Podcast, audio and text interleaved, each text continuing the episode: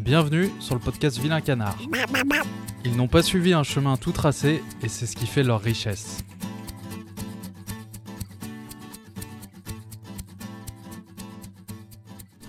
Eh ben, merci beaucoup de, de venir, Thomas. Merci à toi pour l'invitation. Avec plaisir. Euh, Est-ce que tu peux euh, te décrire qui t'es et qu'est-ce que tu fais euh, dans la life?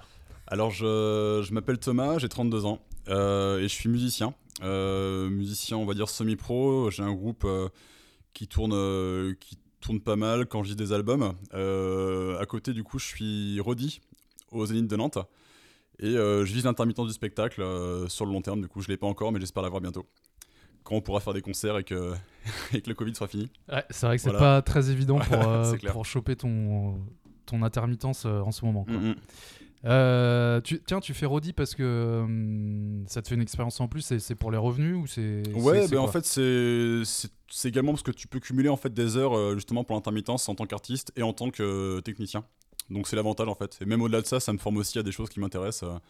Enfin voilà, sur de la technique plateau, sur de la lumière, du son, c'est c'est toujours formateur. Toujours. Ouais, tu, tu restes dans ton environnement, tu restes sur la scène, donc c'est pas, comme si tu faisais, euh, je sais pas, euh, caissier à le, C'est ça. Bah ouais, Enfin, c'est pas péjoratif, mais, Non, non, mais tu restes dans totalement. ton truc. Il y a du lien et puis du coup, ça que c'est aussi euh, inspirant euh, quand tu vois des, des gros plateaux. euh, même des trucs de variété, voilà, enfin tu vois comment ça marche, comment c'est structuré, et du coup tu dis ok je peux exporter ça euh, sur mon projet et puis le- dans une moindre mesure du coup et le faire euh, à ma sauce quoi. Donc Ouais. euh, c'est toujours intéressant. Ouais, c'est pas parce que c'est un style différent qu'il n'y a pas. Exactement, ah ouais, non, il y a toujours du même bon à prendre partout, Ouais, voilà, c'est ça. Euh, alors, il y a un truc qui m'intéresse moi déjà. Alors déjà, on va commencer par la base. Est-ce que tu peux m'expliquer vite, enfin vite fait ou pas vite fait, hein, c'est comme tu le sens, ton parcours euh, musical? Ouais, Comment t'en es venu euh, là où t'es aujourd'hui? On va, on, va, on va parler de ce que tu fais aujourd'hui. ouais. Euh, voilà, comment t'en es venu à la musique déjà et puis comment t'en es venu au style, euh, si on peut en parler ou pas. Ouais, bien sûr. Comme tu le sens. La musique, c'est un parcours assez classique finalement. Enfin, j'ai, comme beaucoup de personnes, ça a été un pote au lycée qui te prête un CD euh, à 15 ans et qui te voilà, qui t'embarque dans un truc euh, où tu découvres un style et tu te dis putain, euh, en fait, ça existe. Et, et, et comme beaucoup de gens, c'est passé par là. Donc évidemment, au début, sur les trucs assez mainstream, moi, ça a été Nirvana en fait au tout départ. C'était le Nevermind. alors c'est un choix qui est très classique, mais ça m'est tombé dessus et je me suis dit, bah ok, c'est je découvrais un truc qui enfin que je connaissais pas quoi tout Il m'a simplement foutu, il m'a foutu une claque aussi, Ah hein, bah, celui-là. incroyable Comme hein. tu dis, Enfin, c'est ouais, cliché, mais c'est Ouais. tellement bon quoi. c'est ça et puis euh, et puis du coup après en dérivant sur des choses euh, ouais de plus en plus extrêmes et euh, avec des goûts qui se sont affûtés bah, comme tous les mélomanes en fait au fur et à mesure des années et puis et qui ont fait que, euh, bah, que je me suis très vite mis en fait à la musique Euh, donc en fait dès mes 15 ans à la guitare et puis ensuite au chant euh, au chant métal à partir de bah, de mes 18 ou 19 ans je sais plus voilà Ok. donc, ouais. Donc, euh, t'en es venu au métal. Comment, comment ça s'est fait la transition euh, Nirvana vers le métal? Alors, c'est pas, ouais. c'est pas super loin non plus, c'est Ouais, pas non plus complètement différent, mais, c'est vrai mais euh, comment Bah, c'est venu?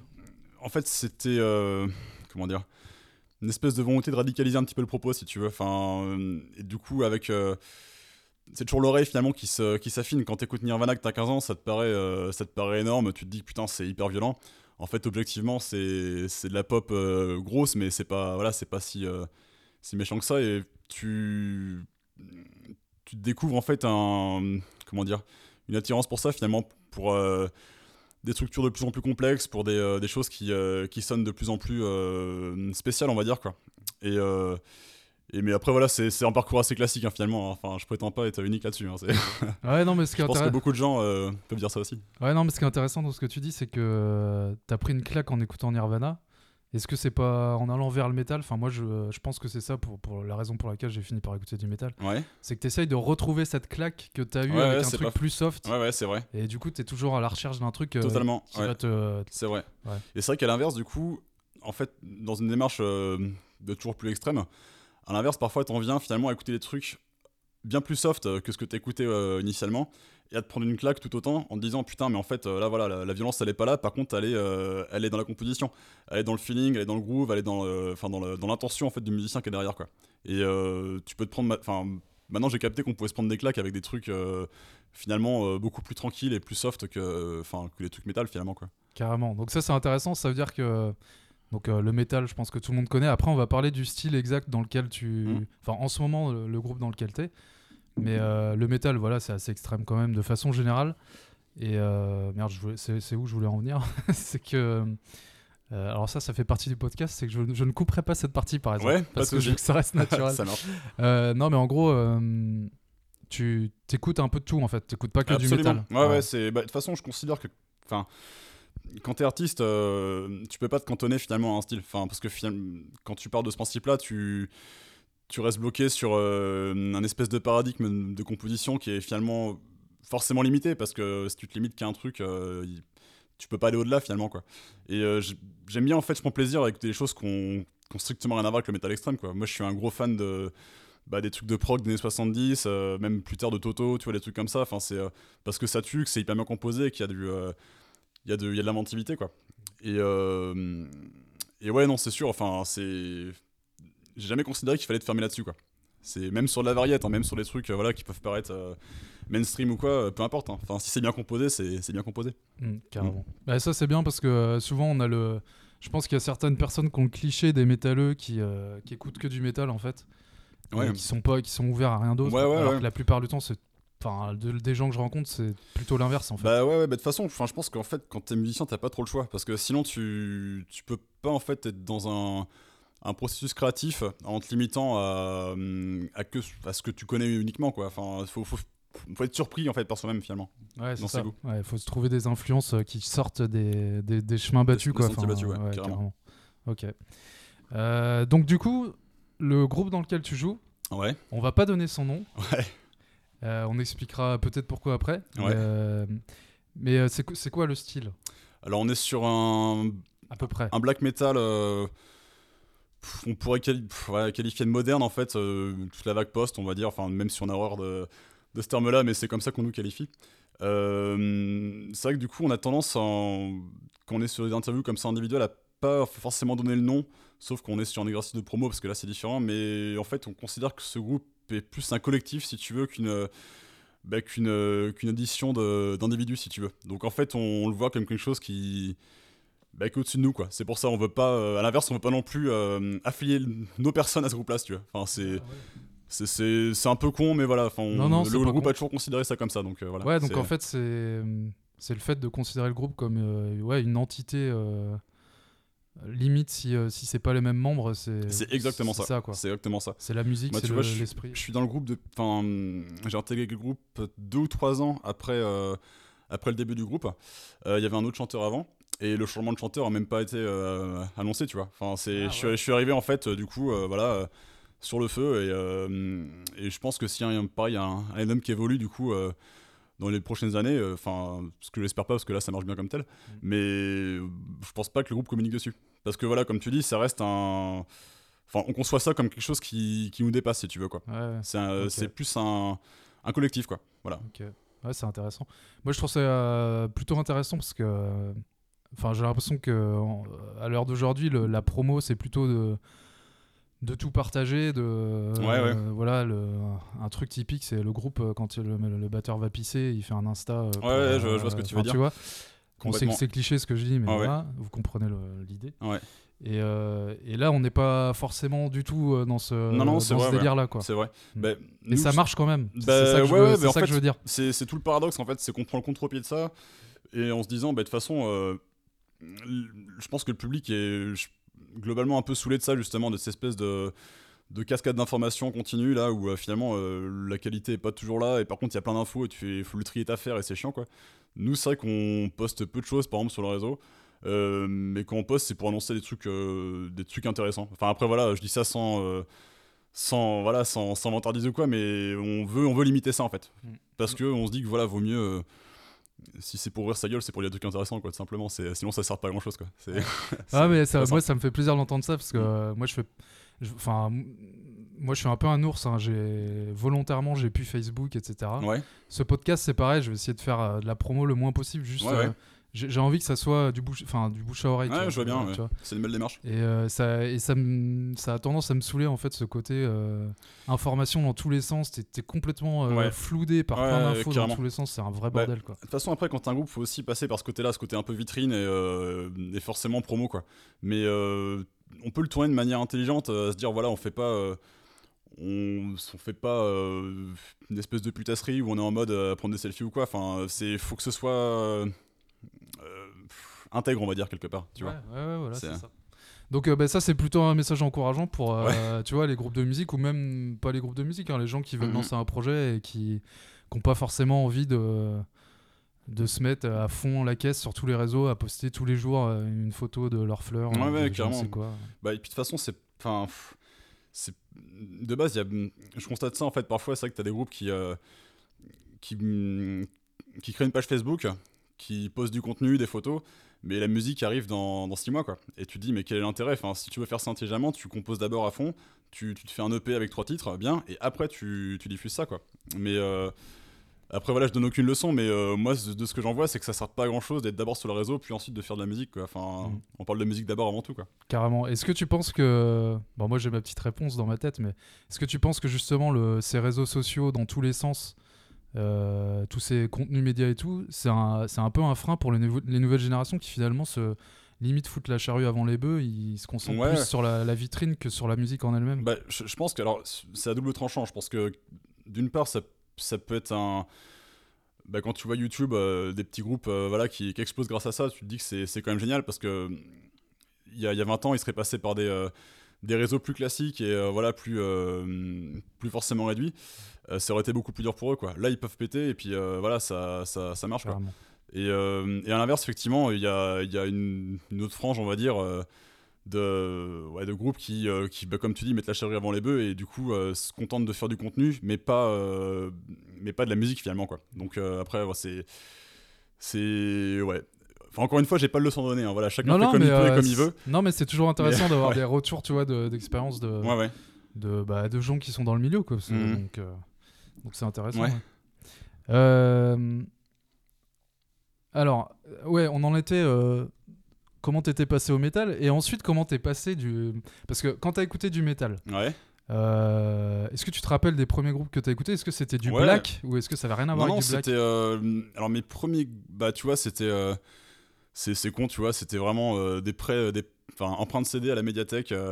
donc, ça a été Maiden, ça a été bah, les Metallica aussi. Enfin, vraiment les. Bah, Anthrax aussi à fond. Enfin. Slayer un peu plus tard, mais vraiment les, ouais, les classiques, Mm. classiques, classiques quoi. Et c'est vrai que c'est un- c'est vraiment comme ça que j'ai commencé quoi. Et je suis pas tellement dans le mythe du mec qui écoutait du black euh, dès ses 13 ans, euh, voilà, enfin parce que enfin j'aurais jamais pu en écouter, ça m'aurait saoulé, et j'aurais pas compris ce que Ouais, ouais. Ouais. Et non non, moi c'est un parcours en fait crescendo quoi, en fait Mm. dans le dans la démarche quoi. Tu dis, euh, j'aurais pas écouté, euh, j'aurais pas compris ce que j'écoutais. Je comprends ce que tu dis parce que, enfin, pour ceux qui sont pas forcément dans le métal, c'est vrai que le, si tu fais écouter du métal et, en- et surtout du métal extrême à une personne qui, qui écoute pas de métal du Ouais, tout, ouais. elle va se dire, ah, c'est quoi ce bordel Je comprends rien. Ouais, euh, bah c'est, complexe. Hein. Mm. C'est vrai que c'est un style qui est assez cacophonique, il y a, il y a beaucoup de choses qui se passent, il y a beaucoup d'éléments, beaucoup de couches. Après, quand tu arrives à. Enfin, justement, à, à avoir l'oreille finalement pour écouter ça et pour, euh, pour composer ça, ben, c'est, c'est cool parce que du coup, tu. arrives à lire en fait la musique tout simplement. Quoi. Mm. Et, euh, et ça, c'est vrai que bah, ouais, tu, tu le fais après. En ayant écouté des trucs un peu plus soft, euh, je pense avant quoi. Enfin, Ouais. je pense qu'il y a peu de personnes qui ont commencé directement avec le métal extrême quoi. Ouais. Il y en a forcément, mais je pense qu'ils sont pas nombreux. Enfin, carrément. tu commences forcément par les trucs, euh, certes métal, mais enfin Ouais, plus tranquille quoi. C'est clair. Si on devait le comparer au jazz, euh, si tu. Enfin, le jazz, c'est pareil, c'est une, musique de connaisseurs quand même, comme, Mhm. comme le métal hein, finalement, de passionnés, de connaisseurs, de mélomanes. Et c'est pareil, tu fais écouter du jazz, euh, un trip jazz à quelqu'un qui connaît rien, Bah il ouais, va c'est dire ça, ouais. je comprends rien, quoi. Enfin, ouais, c'est quoi ouais. ce bordel. Ouais, c'est ça. C'est un peu le même genre de, Bah de- ouais, de tu. délire quoi. De toute façon, après, c'est en écoutant de la musique et différents styles que tu t'appropries les codes et que Mm. tu euh, et que arrives à les restituer et puis à les euh, à jouer avec finalement quoi. carrément. Mm. Et donc, ouais, comment t'es passé donc, de ces premiers groupes dont tu parlais là? Ouais. Iron Maiden, Metallica, Anthrax, Slayer Ouais. ouais. à- Comment t'as dérivé euh, vers le. Eh ben, Enfin, comment t'as découvert le black? Parce Ouais, que t'écoutes pas que ça, Alors on a c'est compris. mais- très simple, c'est pareil, médiathèque. euh, emprunt, c'était le, le Storm of the Live Band de Dissection. Et euh, là, ben voilà. Grosse Là, claque. Là, j'ai compris. euh, Grosse claque. J'ai compris le truc, quoi. Mm. Non, bah, ça a été une grosse révélation, quoi. Que ce soit en termes de, ouais, de composition, de, de son, de production. Enfin, c'était. euh, Enfin, autant avec. Avec Nevermind, c'était. euh, Je me suis. C'était un peu. le- En fait, c'était un peu le même type de clap, tu vois, finalement. Mais à un level supérieur, quoi. C'est. Et euh, ouais, enfin, tout, tout, tout l'album est génial, quoi. Et à partir de là, bah ouais, il y a eu Mayhem, il y a eu Bourzoum, il y a eu. euh, Et après, les trucs plus nichés, on va dire, quoi. Mais enfin. Je suis parti d'un. Pareil, bah, comme pour le métal euh, plus général, d'un truc assez mainstream, enfin mainstream dans le black, on va dire, pour euh, maintenant. euh, Maintenant, écouter des trucs, voilà, des. Enfin, des trucs. euh, Bah, je sais pas, là, euh, récemment, j'ai écouté du Mal Nuit, je je sais pas si tu vois, c'est. euh, Euh, le nom me dit un truc, mais. euh, je suis, j'adore. C'est, hum, c'est Audrey Sylvain qui jouait dans, dans, ah putain, c'est un, Hamster, Hamster, putain, je, je Ok. perds mon nom. Ok. Et, et du coup, un espèce de, ouais, black post-punk showgaze, euh, chanson française. Ah ouais très profond, textuellement feras génial. écouter, ouais. Et c'est un truc, euh, finalement assez niché, quoi, et, mais, qui est, mais qui est mortel, quoi. Donc, euh, ouais. Mais je pense que voilà, c'est. Quand t'es vraiment mélomane, tu, voilà, tu parles un truc assez large pour arriver à des, Mm. à des goûts plus précis et à se dire, ok, bah, en fait, euh, ce que j'aime, c'est ça. Peu de personnes l'écoutent, mais voilà, enfin, moi je l'aime et c'est cool, quoi. Ouais, c'est ça. Mm. Mais je pense qu'on a. Enfin, comme tu disais, je pense pas que quelqu'un ait commencé direct à écouter du métal extrême. euh. Moi, c'est pareil, hein, j'ai suivi un petit peu le même cheminement. hein. Ouais. C'est d'abord les, les cla- les- entre guillemets les classiques, puis de plus en plus euh, précis et, Ouais, ouais, et carrément. extrême. Carrément. Euh, donc, du coup, t'es, t'es- alors, ton parcours musical, enfin, dans les groupes, etc.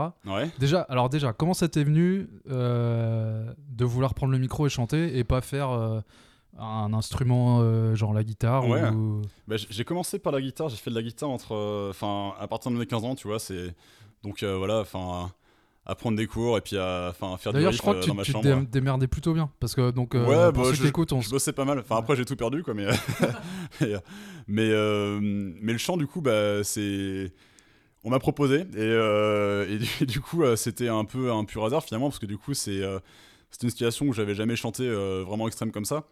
Et euh, je me rappelle, c'était assez marrant. J'avais acheté euh, mon premier micro dans un Leclerc, un micro tout pourri. euh, c'était même pas un Shure, c'était un truc à 20 balles. Ouais. Et, je me rappelais même pas, tu vois. et ouais, bah, tu vois, c'est là c'était du test quoi, donc forcément, t'arrives en répète, première répète au chant. je crois même qu'on enregistrait le, la démo du coup, enfin ou l'album du coup à l'époque, euh, Ouais, genre 15 jours après euh, le tout début des répètes, Ouais. parce que l'album était composé euh, bah, par vous les gars, et puis ouais, ouais. et, et moi je débarquais comme ça quoi. Donc c'était c'était un peu le baptême du feu quoi, mais enfin ça. C'est, comme ça que tu te trouves aussi quoi, c'est en tout en difficulté que voilà t'a- t'avances quoi. Ouais, t'as pas. Donc, pour ceux qui écoutent, qui comprendraient pas, on a- en fait, avec Thomas, on a joué dans le même groupe. C'est comme ça Mhm. qu'on s'est connus. Je, do- je donnerai pas le nom. Mais euh, donc, on a joué dans le même groupe et c'est ouais, c'est là où t'as pris le micro ouais en ouais, tant que chanteur pour la première ma fois. toute première expérience au chant, ouais, c'était avec vous. Et donc c'est un groupe qui a, enfin, euh, régio, enfin, je sais pas si ça se dit régionalement, mais dans la région qui a, qui a plutôt bien marché. Mhm. Euh, donc voilà. Et euh, ouais, donc du coup, t'as as un peu eu les couilles de te dire, euh, bah, même si j'ai jamais fait ça, vas-y, je me lance. Ouais, c'est ça. T'as ouais. eu des appréhensions ou tu t'es lancé Ah comme bah, ça ouais, enfin, en fait, c'était. Bah, tu sais, c'est le chant, donc du coup, le chant métal, c'est quand même assez particulier. Tu. Enfin, je me rappelle la première année, euh, bah, tu te niques la voix, mais euh, puissance, euh, puissance 10 000, quoi, parce que forcément, tu sais pas comment ça marche et tu. euh, Ouais, puis c'est pas un chant soft quoi. Bah ouais, c'est ça. Du coup, tu testes des trucs, tu. Voilà, et en fait, bah, au fur et à mesure des répètes, je me, enfin, je me rappelle bien, c'était. de plus en plus limpide quoi donc tu ce qui te faisait mal au départ après tu bois plein de flotte ça passe et, et après ouais, tu t'arrives à broyer sans te faire mal quoi Ouais. c'est Alors justement, en parlant du chant métal et black metal, ouais euh, est-ce que finalement, bah alors il n'y a, pas d'école, hein, on est d'accord, mais ouais est-ce que euh, à force t'as as chopé des techniques? Ouais, complètement, bien sûr. Ouais, À fond. ok. Bah, bah, de toute façon, c'est, ça reste un. Comment dire C'est. euh, c'est- un instrument, je dirais, corporel en fait, vu que tu, tu produis du son avec ton corps. Donc, à partir de là, en fait, si tu l'apprends pas avec une technique particulière, Mm. bah tu te crames la voix et tu, tu fais ça pendant 3 ans et puis après tu peux plus rien faire quoi. ouais, c'est ça. Moi, du chant métal, j'en fais depuis, bah, du coup, depuis cette période-là, donc c'était en 2007. Euh, Ouais, ça, fait, ça euh, fait 13 ans. mm. Et du coup, ouais, j'ai toujours eu des groupes depuis là en fait. T'es toujours euh, vivant et t'as toujours une et voix. voilà, et j'ai toujours une voix correcte. Donc. Mais du coup, ouais, il n'y a pas de secret. De toute façon, après en soi, chaque chanteur a ses techniques. Mm. Euh, faut juste bien, bien respirer. Bien bien bossé avec son diaphragme surtout Ouais. et, euh, et puis surtout ouais, jamais euh, jamais forcé quoi enfin c'est c'est tout là entre guillemets de, de gueuler mais sans euh, sans te défoncer. sans défoncer la voix mais quand même en hurlant quand même quoi il y y a quand même voilà, une technique, un contrôle Ouais, derrière. Quoi. ah bah c'est ça, mais c'est que du ventre en fait quoi. C'est après t'as différentes techniques, t'as des chanteurs de lac qui vont qui vont pas pousser mais qui vont juste triturer un peu leur gorge pour créer du son. Oui. Moi c'est pas ma technique, je suis plus sur un truc vraiment euh, vraiment gueulé, vraiment euh, Ouais, bah, euh, fort en volume. Ouais. Mais après justement c'est le maîtriser justement faut enfin ça exige en fait une rigueur parce que sinon tu te, tu te pètes la voix quoi. Ouais, mais même plus de rigueur que du chant clair, en fait, je pense. Enfin, pour avoir Ouais. chanté en clair. Bah, après, enfin, c'est un type de chant où finalement, tu, une fois que tu arrives à le faire, moi, c'est- enfin, trouver ma, trouver ma voix en tant que telle, tu vois, en black death, ça m'a pris, un, ouais, je dirais, un an, deux ans, quoi. Et après, c'était sur des rails, quoi. Mais en fait, finalement, ça reste, une fois que tu sais le faire, ça reste plutôt simple. Parce que l'exercice en soi, c'est que de la respiration à gérer. Euh, tu crées pas une note, tu crées une saturation. Donc en fait, tu as moins l'exigence, on va dire, de, mélodique, ouais. purement mélodique, musical. Ouais. Et, euh, et, euh, et du coup, le chant clair, ouais, enfin, euh, j'imagine, je peux imaginer ce que c'est. Enfin, c'est, c'est un autre délire, quoi. Enfin, Ouais, ouais, parce que complètement. T'as la respiration à gérer, t'as la tonalité, t'as- Ouais, ouais. faut être juste. Euh, Ouais. Ça, c'est, pas simple. hein. Mais à l'inverse, euh, un chant clair qui voudrait passer au black, euh, Ouais, c'est pas, ouais, non ouais, plus- c'est pas non Mais de plus toute façon, facile. après, chacun a ses, euh, Voilà, c'est ça. ses champs de compétences, quoi. Mais après, c'est intéressant de se foutre un peu en difficulté aussi, de tester des trucs. Ouais, alors justement, on- là sur le, le dernier album que vous avez sorti avec le groupe, Ouais. Euh, alors déjà, parce que je me disais, ceux qui écoutent là et qui connaissent même pas le métal et ou même pas le black metal, ils vont être complètement paumés. Donc, euh, Bienvenue. Est-ce que tu auras une idée de d'album ou de groupe ou de de track euh, pour faire découvrir le, le black metal euh, Comme ça, est-ce que tu as Ah, un truc qui te vient en tête? Sinon, je vais essayer d'en trouver. mais- Ouais. Bah, après, Enfin, le- surtout pour le côté, le côté peut-être chant. Ouais. euh, tu vois. euh, Après, je me dis que c'est un style qui est tellement vaste, en fait, en termes de, de sous-genre, de... qui- En fait, on peut pas le résumer à un morceau ou à un groupe. Après, enfin, moi, dans ce qui m'a touché initialement dans le black, ce sera vraiment des... Bah, tu prends un groupe comme Anorexia Nervosa, par exemple, Ah ouais, qui est, à euh, l'époque. ouais. bah, qui Ouais. est vraiment sur un truc, euh, ouais, vraiment black sympho, mais sans le côté... euh, sans le côté poète poète et euh, vraiment avec quelque chose de vraiment euh, très baroque et très euh, très violent quoi Ouais, carrément. et, et justement, bah, euh, le chanteur Renmar, du coup, Mm. enfin qui est qui est une de mes plus grandes influences, je pense, du coup, en termes de, de chant. Quoi. Ah, Enfin, d'accord, je savais pas, ok. ah ouais, je suis un immense fan, vraiment. C'est, Ok. c'est parce que justement, lui est sur un truc où tu, là, je trouve qu'il a une diction qui est, euh, qui est vraiment parfaite Mm. et une puissance justement où euh, ça vient du trip, quoi. Tu vois, c'est Ouais, pas, ouais, ouais, c'est pas juste. euh, Tu sens qu'il, joue pas avec sa voix, en fait. Tu sens que sa voix, c'est, sa voix. Et Ouais. ça, c'est, bah, pour moi, c'est la marque des grands, quoi. Vraiment. C'est, Ouais, ouais. Parce qu'en fait, il y a, enfin, sans faire de les gros sabots, mais en gros, t'as deux, t'aurais deux façons de chanter si on devait résumer ça rapidement. en C'est un, extrême, ouais. ouais. ouais, c'est un truc qui vient de la gorge et qui, est, bah, qui a peu de décibels, Ouais, et bah, un truc qui vient du ventre et qui ouais, est vraiment. bah, moi, de ce que je vois, en fait, en tout cas, avec enfin, pas mal, les, enfin, tous les groupes que j'écoute, ou même ceux avec qui on tourne, je, enfin, je, je- je distingue vraiment deux types de chanteurs, en fait. Ceux qui euh, sont vraiment à gueuler avec les tripes, Voilà. euh, vraiment corporellement, si tu veux, avec le ventre, Mm. et ceux qui modulent, en fait, et qui sont sur un niveau sonore plus faible. Alors, c'est pas pour autant que c'est moins bien, ça peut se prêter Ouais, à, ouais, ouais. à des styles qui. euh, Enfin, ça peut être très bien, ça peut être très bien fait. Mhm. Mais c'est vrai que moi, c'est moins ma cam. Je préfère quand c'est vraiment. euh, Ouais. Plus vénère, quoi. Plus senti et plus, euh, Ouais. bah, plus corporel, quoi. Ouais, alors justement, moi, ce que je voulais te demander, c'est euh, quand, quand tu chantes ce style, Ouais. euh, que ça soit sur- en concert ou pas, hein, d'ailleurs, Mhm. comment tu ressens quoi en fait? C'est. que- ben, en fait, quand on est en concert, si tu veux, le, le set, on le connaît tous par cœur. Ouais. C'est-à-dire qu'en fait, on déroule un, on déroule un schéma qu'on a répété un milliard de fois, on répète. Donc On finalement, ça se fait de manière très très mécanique et très automatique. Après, on est. Après, on prend quand même beaucoup de plaisir euh, si tu veux être là parce qu'il y a, y a un feeling avec le public, il se passe toujours quelque chose, quoi. Donc ça, c'est Mhm. génial. Mhm. Mais euh, non, après, c'est vrai que c'est. En fait, si tu veux, chaque respiration, euh, je sais quand on va intervenir, chaque, je sais que tel cri va être plus long qu'un autre, je sais que voilà, donc finalement c'est un, un déroulement. C'est bien calé, quoi. C'est ça. En fait, le, rail est posé et puis bah, ça déroule quoi. Ouais. Mais je veux dire, physiquement, quand tu, quand tu, Ouais, voilà, quand tu chantes comme ça, c'est qu'est-ce qui se ah, passe c'est, c'est éprouvant. bah, Ouais. Enfin, c'est vrai que je, chaque fois que je sors de scène, c'est, enfin, tu sais, je suis en, je suis en sueur. Enfin, je, je m'assois un quart d'heure parce que je, je suis. une- Ouais. En fait, t'as la sensation réellement de d'avoir vomi en fait quoi. Vraiment. Enfin, c'est, c'est comment dire, hein, mais euh, d'avoir euh, sorti une bile et euh, et euh, avec un espèce de, une espèce de catharsis finalement de, de- ben voilà qui est, qui est lié à ça quoi. Enfin, c'est Ouais, enfin je le sens vraiment corporellement quoi tu vois c'est Ouais. vraiment hyper physique quoi et euh, il me faut toujours ouais euh, 10-15 minutes pour euh, réatterrir un petit peu euh. Généralement je je me fous euh, je me fous torse nu je me pose en loge et euh, j'attends quoi. C'est- Ouais, j'en ai besoin parce que sinon euh, je peux pas euh, En fait, je te demande ça parce que j'avais écouté, le... j'avais écouté une chanteuse de... de métal, quoi. ouais. Donc un chant extrême.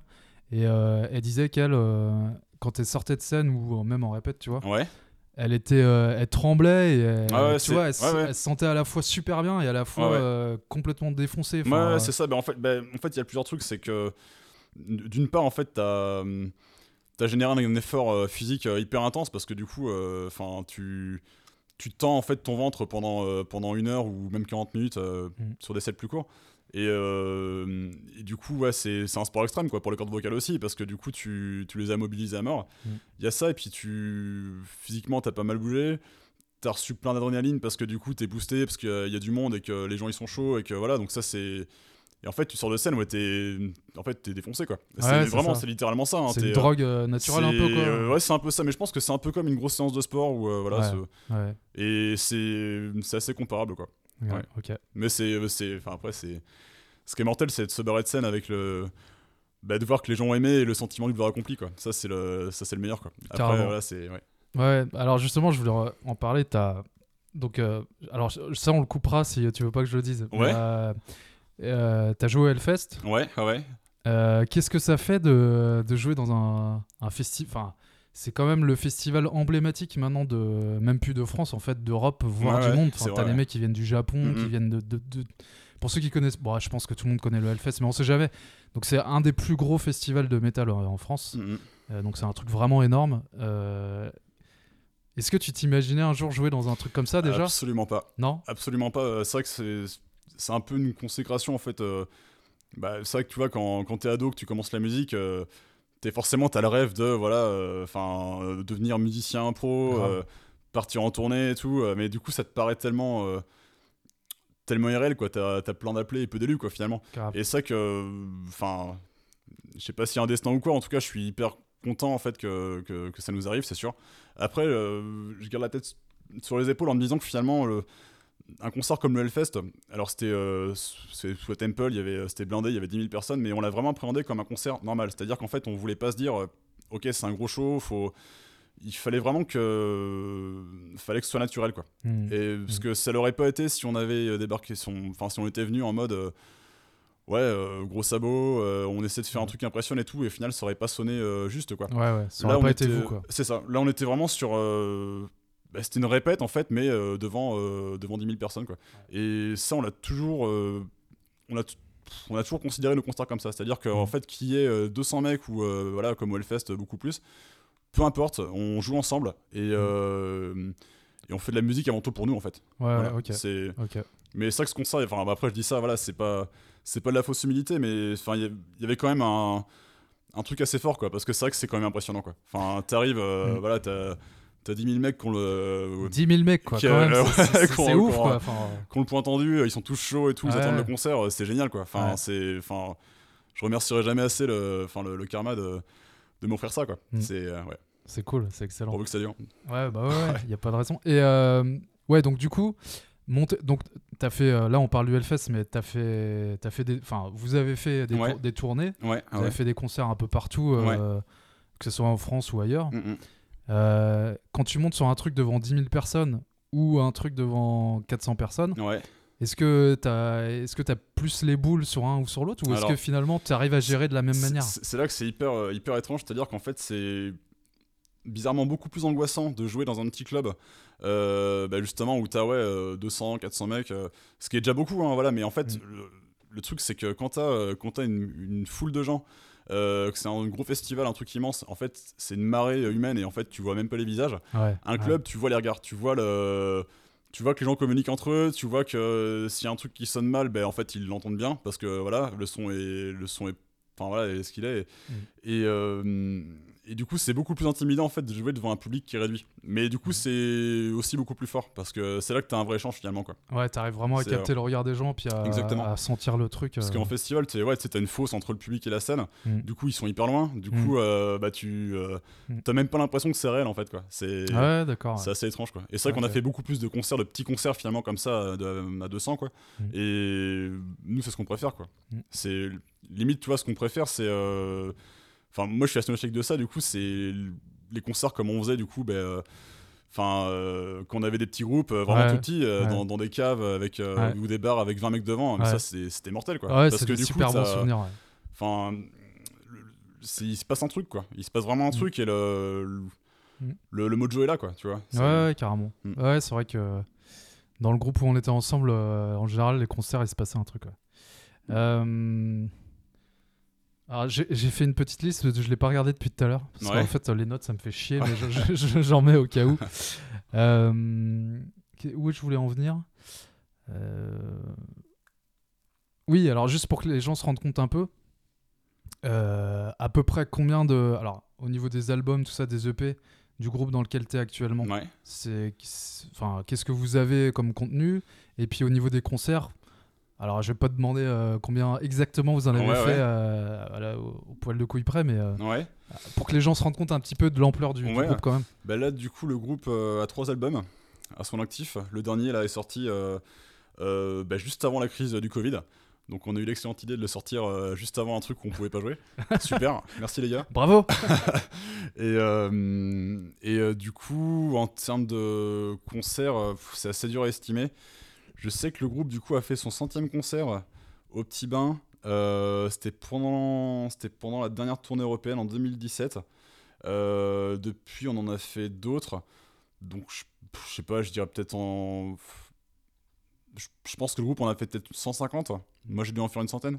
ok oui donc ça Ouais. montre euh, et euh, to- toi tu te donc tu te voyais pas jouer à Hellfest quand tu étais jeune Non, bah non, ouais. mais, euh, mais est-ce que tu te voyais Zikos quand même malgré tout? Alors par Zikos, ce que j'entends, euh, pour que ça soit bien compris, c'est hum, non seulement faire de la musique pour le plaisir, Mm, mais en plus que tu arrives à, sans parler de thunes hein, forcément, mm. Ouais. mais que tu arrives à en faire euh, le truc central de ta vie dans le sens où c'est là où tu passes le plus de temps. complètement. euh, Bah ça, ça, ça a toujours été un objectif, je pense, de- depuis, euh, depuis l'adolescence, quoi. Enfin, c'est con, mais euh, c'était au-delà, en fait, du simple... euh, sais, du simple schéma du rêve un peu adolescent qui euh, veut, euh, voilà, enfin, euh, faire de la musique, euh, faire du rock'n'roll et tout. Enfin, Mhm. moi, c'était même pas ça, c'était au-delà de ça, c'était se dire, ok, je veux, je veux que ça ait un sens. Enfin, mais ça aurait, c'était la, là, c'était la musique, mais ça aurait pu être, j'en sais rien, moi, ça aurait pu être... euh, ça aurait pu être la peinture, ça aurait pu être Mhm. n'importe quoi. En fait, il fallait, euh, fallait trouver un sens absolu en fait à, à ce pourquoi en fait euh, j'étais là, quoi, tout simplement. C'est euh, donc c'est ça s'est plus ou moins imposé à moi parce que du coup c'est venu comme ça. Mais euh, mais après, si tu veux, j'ai jamais fait de la musique dans le but que ça grossisse et que ça voilà. Mhm. Enfin. Mais euh, je pense que, ouais, euh, comme je disais tout à l'heure, je pense qu'on a la chance d'être au bon endroit au bon moment. Et voilà, enfin, Mhm. c'est. Mhm. Parce que, à l'inverse, pour en parler tout à l'heure, il y a tellement de groupes qui sont excellents et dont personne n'entendra jamais parler, quoi. Parce que, du coup, ils sont pas suivis par des. Par des gros supports de com et par, euh, par des labels derrière euh, qui euh, voilà enfin ouais. et euh, des groupes comme ça t'en as plein quoi donc euh, Mhm. enfin ouais faut Et si, si, euh, si c'était dans un groupe comme ça, bon, t'as été dans d'autres groupes avant. ouais j'en j'en Mais, ai pas par mal, exemple, si ce groupe-là était euh, dans, dans ce, ce genre de scénario, c'est-à-dire ouais. de la musique de qualité mais qui est pas forcément reconnue parce que pas au bon endroit au bon moment. Est-ce que ça te finalement ça te satisfait ça te Ah, satisferait tout autant quoi Totalement, totalement, parce que, en fait, enfin, sincèrement, je pense qu'il y a toujours, il y a souvent, en fait, euh, dans la vie d'un musicien, des espèces de phases de doute où tu te dis, mais en fait, euh, en fait, j'ai, ouais, j'ai 32 ans euh, ou j'ai 40 ans, je fais ça, mais en fait, bah, en fait, ça marche pas parce que voilà, j'ai pas. Et en fait, faut pas se dire ça, faut juste faire de la musique pour soi avant tout, quoi, tout simplement. Et c'est ça que sur mes groupes précédents, donc c'était vraiment des formats purement DIY, voilà, enfin, c'était pas signé, c'était vraiment purement indépendant, quoi. Mhm. Et euh, c'est génial parce qu'en fait, tu vois ça comme un, comme un petit bébé, quoi. C'est un projet de vie, quoi. Hmm. Et tu te dis, ok, on fait tout, on fait l'artwork, on fait, on fait, on... le concept général, c'est nous qui bouquons les dates, euh, voilà. Mhm. Donc c'est forcément des formats beaucoup plus réduits et des, Ouais. des jauges assez petites, mais euh, ça reste hyper gratifiant, quoi. Grave. C'est, c'est, et c'est la même, même presque plus finalement que, bah, que, que le fait d'avoir un booker et un label. ou- Enfin, c'est hyper grave parce que du coup, c'est un travail que tu as pu à faire. Ouais, Mais moi, j'adorais sur le groupe précédent, du coup, euh, quand, bah, quand, ça, quand c'était beaucoup plus petit, où en Mhm. fait, tu, tu fais tout, quoi. Tu Ouais, fais tout de A à Z, et ça, c'est génial. Ouais, puis en plus, tu découvres comment tout ça fonctionne. Ouais, le tu- fait de le faire. tu l'apprends sur le tas. Ouais, carrément. Tu l'apprends sur le tas, et c'est. Ouais, et puis c'est cool parce que du coup, tu... ça te fout un coup de pied au cul, quoi. Tu Mhm. te dis, ok, faut faire, euh, faire ça de manière, euh, de manière carrée et pro. euh, voilà, on- du coup, on s'inspire des pros, Mhm. même si on sera jamais pro. Voilà, enfin, c'est. Ouais, c'est euh, ça. ouais. C'est essayer de faire un truc, euh, comme tu dis, qui a du sens et le faire le mieux possible. Quoi. Ouais, c'est ça, absolument. Euh, Est-ce que tu penses que tu aurais fini forcément dans un groupe de black Ou euh, c'est parce qu'il y a une opportunité qui s'est présentée et tu as accepté? Ouais. Ou est-ce que c'était vraiment un style dans lequel tu avais envie de t'exprimer euh, Bah, Moi, c'était toujours. Enfin. une manière aussi, je pense, tu vois, le chant extrême de- d'exorciser pas mal de choses. Et de. Enfin, de- d'avoir une espèce de, ouais, de, de catharsis finalement, quoi, par, par ce biais-là, quoi. Vas-y, de... Euh, Vas-y, parle-en si tu veux. Parce que c'est vrai Ouais. que le chant, c'est souvent ce qu'on entend, c'est que ça permet de de- d'extérioriser des choses ou de. Ouais, bah là, c'est c'est le cas, en fait. C'est vraiment. euh, Alors après, si tu veux, thématiquement, euh, j'écris pas, du coup, les textes pour le groupe. On a un, un parolier, du coup, qui le fait pour nous. Mais, euh, mais comme c'est un truc où, voilà, tu, tu l'intègres dans les concepts, tu, tu donnes du sens, finalement, à ce que tu racontes, bah, du coup, ça te permet de, voilà, de, de donner sens, finalement, à des, euh, à des histoires, quoi. Et ça, c'est ça, c'est mortel, quoi. Mm. Et euh, ouais, au-delà de ça, ouais, quand je parle de catharsis, c'est vraiment euh, toute cette dimension où, voilà... tu puises en fait, alors c'est hyper cliché à dire, hein, mais tu puises en une espèce de noirceur que tu as au fond de toi pour euh, la cracher à la gueule des gens et leur dire ben voilà ce que enfin voilà ce qu'est l'être humain quoi. Et avec tous ces tous ces bons et ces mauvais côtés quoi. Voilà. Ah ouais. Ouais. Non, non, mais j'ai un pote qui est à fond dans la, la spiritualité et tout. Et euh, enfin, ça veut rien dire être à fond dans la spiritualité, mais disons qu'il est vachement influencé par, euh, par plein de courants. Et euh, il m'a dit une fois, il m'a dit, je me rappelle, on, faisait une randonnée en, en Auvergne, et il m'a dit, mais tu sais, Alex, c'est normal en fait. euh, c'est normal d'être. euh, bon, toi, t'es lumineux, mais tu sais que t'as as beaucoup de merde en toi aussi. Et, Ouais, bien sûr, et mais faut, faut, faut ouais. pas la cacher, quoi. Non, non, faut, bien sûr. Faut bah, l'exploiter. c'est ouais, je pense que c'est toute la finalité de l'art finalement quoi, c'est que c'est de l'expression pure et dure. Euh, nous évidemment vu que c'est du métal extrême, forcément ça va être euh, ça va être assez assez sombre. Mais euh, mais comme tu dis ouais, c'est pas des choses à cacher justement, faut c'est justement en les sublimant en fait par par le biais de la création artistique que qu'on arrive justement à en faire quelque chose de bah, de construit, de, bah, de, de beau, enfin en tout cas qu'on espère beau quoi, par, la- par, euh, enfin, par les morceaux quoi. Ah, je dis ça parce qu'on est euh, en ce moment on est un peu dans la mouvance euh, développement personnel ou euh, Ouais. tu vois penser alors y a- y- franchement il y a du bon à prendre hein, Ouais, je, dis a- je crache sûr. surtout pas Bien dans la soupe mais Ouais. euh, on est un peu dans un truc où on essaye de renier le, Ouais. le côté euh, Totalement, dark euh, sombre qui est- Ouais, qui est- ouais. qui est au fond qui- que tout le monde a en bien fait sûr, bien sûr. Euh, et là ce que tu dis bah en fait c'est- pour moi ça a plus de sens c'est à Ouais, dire ouais, que totalement. ok t'as de la lumière mais t'as aussi euh, Ouais. t'as les deux quoi Ouais, c'est faut, pas la cacher quoi Ouais, faut. bah, De toute façon, c'est comme. euh, voilà, c'est. C'est un équilibre à avoir, que ce soit euh, bah, artistiquement comme personnellement, quoi. Voilà, c'est c'est quelque chose qu'il faut. euh, il faut marcher sur le fil et puis euh, pas se casser la gueule, quoi. Mais ouais, comme tu dis, effectivement, faut pas. C'est pas des choses à masquer et, hum, et c'est des choses justement qui euh, artistiquement sont hyper intéressantes euh, à exprimer, même à mon sens beaucoup plus que les trucs positifs. Ouais, Euh, je suis euh, assez bizarrement. Ah, voilà, bah ouais, non, mais c'est surtout c'est Ouais. souvent ça qui, enfin, qui, qui te touche en fait mieux. Ouais, absolument, ouais, c'est ça. Euh, je sais plus ce que je voulais dire. Attends, je regarde ma petite liste. Euh, Alors, on va parler d'un truc euh, pratico-pratique Ouais. pour ceux qui voudraient. Donc toi, donc là, tu cherches à être intermittent. Bon, c'est Ouais, la, ouais, la c'est péri- la- la- la période de merde. euh, finale, mais bon. euh, c'est la période de en ce merde. là, c'est un peu compliqué. Ouais. Mais bon, On verra euh, ouais. Juste vite fait, pour ceux qui, qui voudraient soit faire de la zik, soit être techos dans la musique, Ouais, enfin tout, tout en fait ce qui relie le statut intermittent finalement. ouais, ouais. Est-ce que tu aurais des, des conseils à donner, euh, peu importe lesquels, Ouais. hein, que ce soit généraux Bah, ou très... Après, ça va. Enfin, je serais pas forcément le mieux placé euh, pour donner des conseils dans le sens où. euh, Selon ton expérience, voilà, selon toi ce que tu as vu. Et... bah, moi, le, le seul conseil que je peux donner, c'est ouais, euh, soyez curieux, quoi. Soyez curieux et euh, investissez-vous dans, dans ce que vous aimez faire, quoi, tout simplement.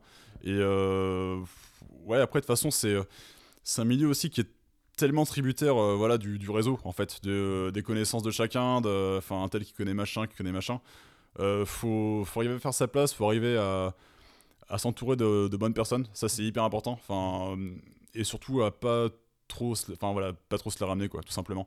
Faut arriver à se, enfin, c'est tout le, tout l'art à mon avis de, enfin, d'arriver à se, comment dire ça, à se valoriser sans se vendre en fait.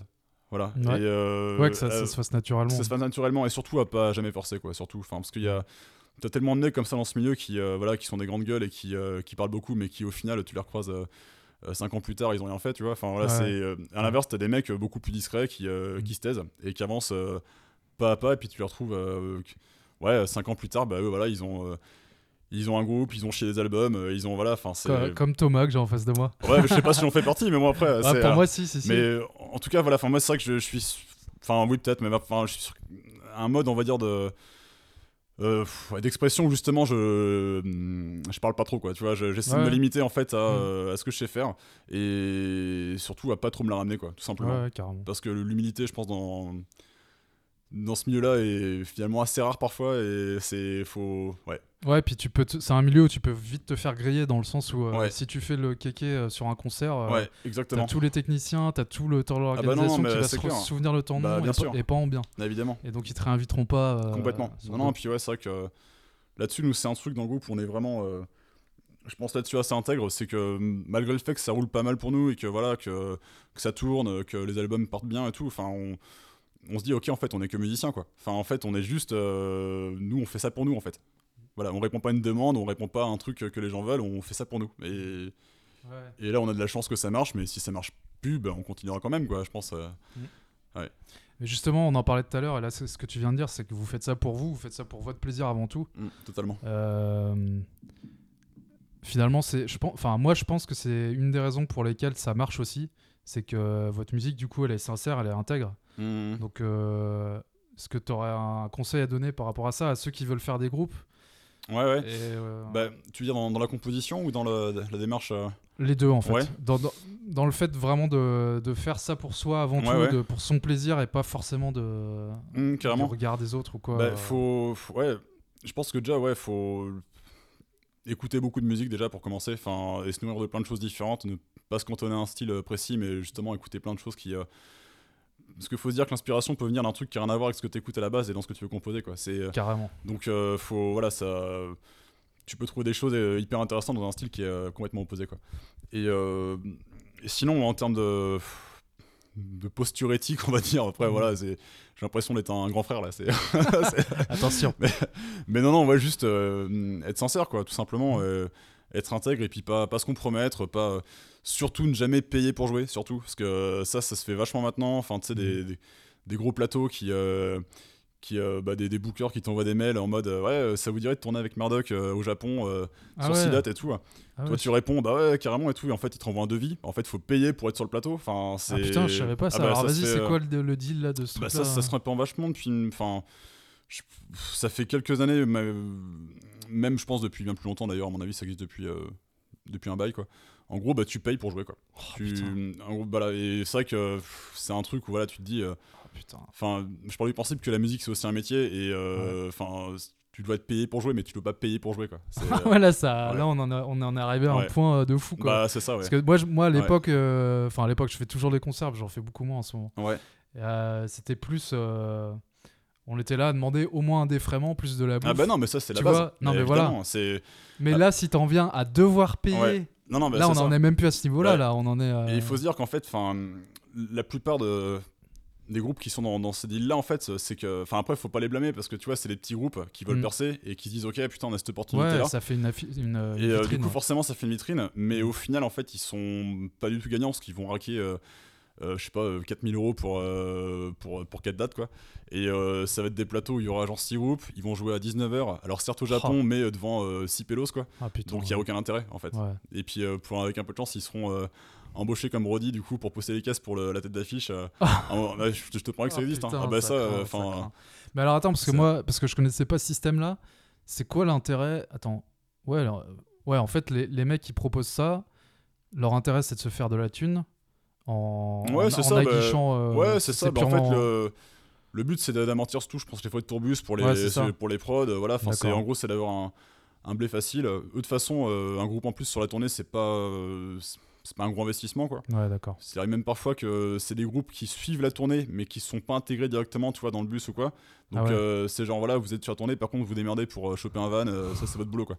C'est euh, donc euh, non non, enfin donc ça faut pas le faire. Voilà. Ouais, ça, ça- ça fait, ça fait un peu prostitution quand Non, même. vaut, vaut mieux en fait euh, se cantonner à une euh, à une scène euh, voilà purement locale ou même régionale quoi Mm. et bien le faire plutôt que vouloir à tout prix se faire des, des tournées comme ça à l'européenne ou voilà mais qui n'ont pas de sens finalement parce que finalement tu tu payes je te dis pour jouer à 19h devant 6 mecs quoi Mm. donc c'est Puis moi, je me mets à la place du groupe. Enfin, tu. Putain, tu te dis que t'es là, t'es en train de jouer, t'as payé pour jouer. Enfin, je sais pas, c'est un- Ouais, délire vachement bizarre quand même. c'est particulier hein, c'est très particulier ouais. Mais après niveau exigence faut pas non plus enfin après c'est tout le tout l'équilibre hein, faut pas faut pas demander non plus euh, voilà enfin Oui, oui, non, mais bien sûr. Mais après, bah après, ça se négocie après. Enfin, nous, c'est différent parce que c'est des cachets, donc du coup, ça se négocie par notre booker et tout. Mm. Donc c'est un autre, euh, c'est un autre truc. Mais quand t'es sur un système purement DIY, ouais, faut, par contre, voilà, faut, faut au moins un défraiement quoi, un défraiement Ouais, et, puis, voilà. euh, et puis de la bouffe quoi, Ouais, c'est ça. quelques bières et puis basta quoi. Et, Mm. et puis un petit billet s'il y a quoi. Mais voilà, enfin après, faut, ouais. Mm. Mais faut, ouais, après, c'est vrai que c'est, c'est un circuit aussi, euh, le circuit DIY où c'est c'est un système finalement où les orgas, les petites orgas ont pas forcément beaucoup de thunes. Mm. Donc alors, elles pourront pas lâcher un gros billet. euh, voilà, enfin moi je me rappelle avec mon Insta group, on, on demandait 50 balles quoi, tu vois, en plus du défraiement. Alors euh, c'est pas grand chose, mais symboliquement c'est cool quoi, tu vois. ouais, Enfin, c'est ça. ouais. sur les petits concerts où t'as 30, 30 personnes, euh, bah voilà, c'est Mm. c'est euh, c'est cool quoi. Ouais, carrément. Mais ouais, mais après c'est du business quoi, c'est plus de la musique. Et, euh, et c'est pas ma partie la préférée donc. euh, Ouais, j'avoue. ouais. Ouais, je comprends. Tiens, d'ailleurs, à ce sujet-là, en parlant de business, vous avez un. Donc, du coup, vous avez un tourneur, c'est ça? On a un tourneur et un label, ouais. on Et vous avez quelqu'un qui s'occupe du. Enfin, vous avez plusieurs personnes en plus du tourneur ou? Ouais, ouais, bah en fait, si on est. Il y a le label. Quoi. Bah, il y a, on, on a un label du coup, on a un tourneur Ouais, euh, bah, qui fait voilà, qui book en fait toutes nos dates. Et sinon, euh, bah, quand on part en date, on est on est 8 en tout. Euh, on est 8, donc nous 5 le groupe, plus euh, ingé son, ingé lumière et, euh, et tourman du coup. Ok. Et la vie, euh, la vie en tournée là? Parce Euh, que, ouais, alors- franchement, moi, tu vois, en tant que, en tant que Zikos, Ouais, euh, moi, c'est un petit peu le rêve. euh, ouais. Tu vois, tu te dis, euh, moi, j'ai fait des concerts à plein d'endroits différents, mais j'ai jamais fait vraiment un truc où tu, tu enchaînes euh, plus de trois dates euh, dans la même semaine, tu vois. Bah, c'est. Que- comment c'est, enfin, Alors, c'est c'est comment C'est marrant parce que t'as toute une mythologie autour de ça, c'est les, Bah les ouais. groupes en tournée. euh. Alors, non, en vrai, en vrai c'est beaucoup moins fun que ça en a l'air. Alors vas-y. Parce que du coup, bah, tu. En fait, le, c'est, c'est un En fait, faut oublier The Dirt, Motley Crue, tout ça, ça c'est pas vrai. Enfin, Ouais. c'était vrai, je pense, il y a, il y N' a Roses 30 ans, mais voilà, euh, en 2020, c'est plus, euh, ça marche plus comme ça. Non, non, en vrai, tu te lèves à. Bah. pff, T'as joué la veille, tu te lèves dans un hôtel euh, à 7h du mat pour être. euh, pour conduire 7h, être à 14h aux balances. Donc t'as dormi, ouais, t'as dormi 4 heures. Après, euh, après les balances, bah du coup t'attends parce que tu joues à 22h30 et euh, voilà, tu- du coup tu, bah tu te fais chier quoi. Du Ouais, coup ouais, tu ouais. lis, tu lis un bouquin et voilà. C'est. Mais après, ouais, c'est en fait c'est, faut se dire que c'est, c'est une vie où en fait tu passes beaucoup de temps à attendre.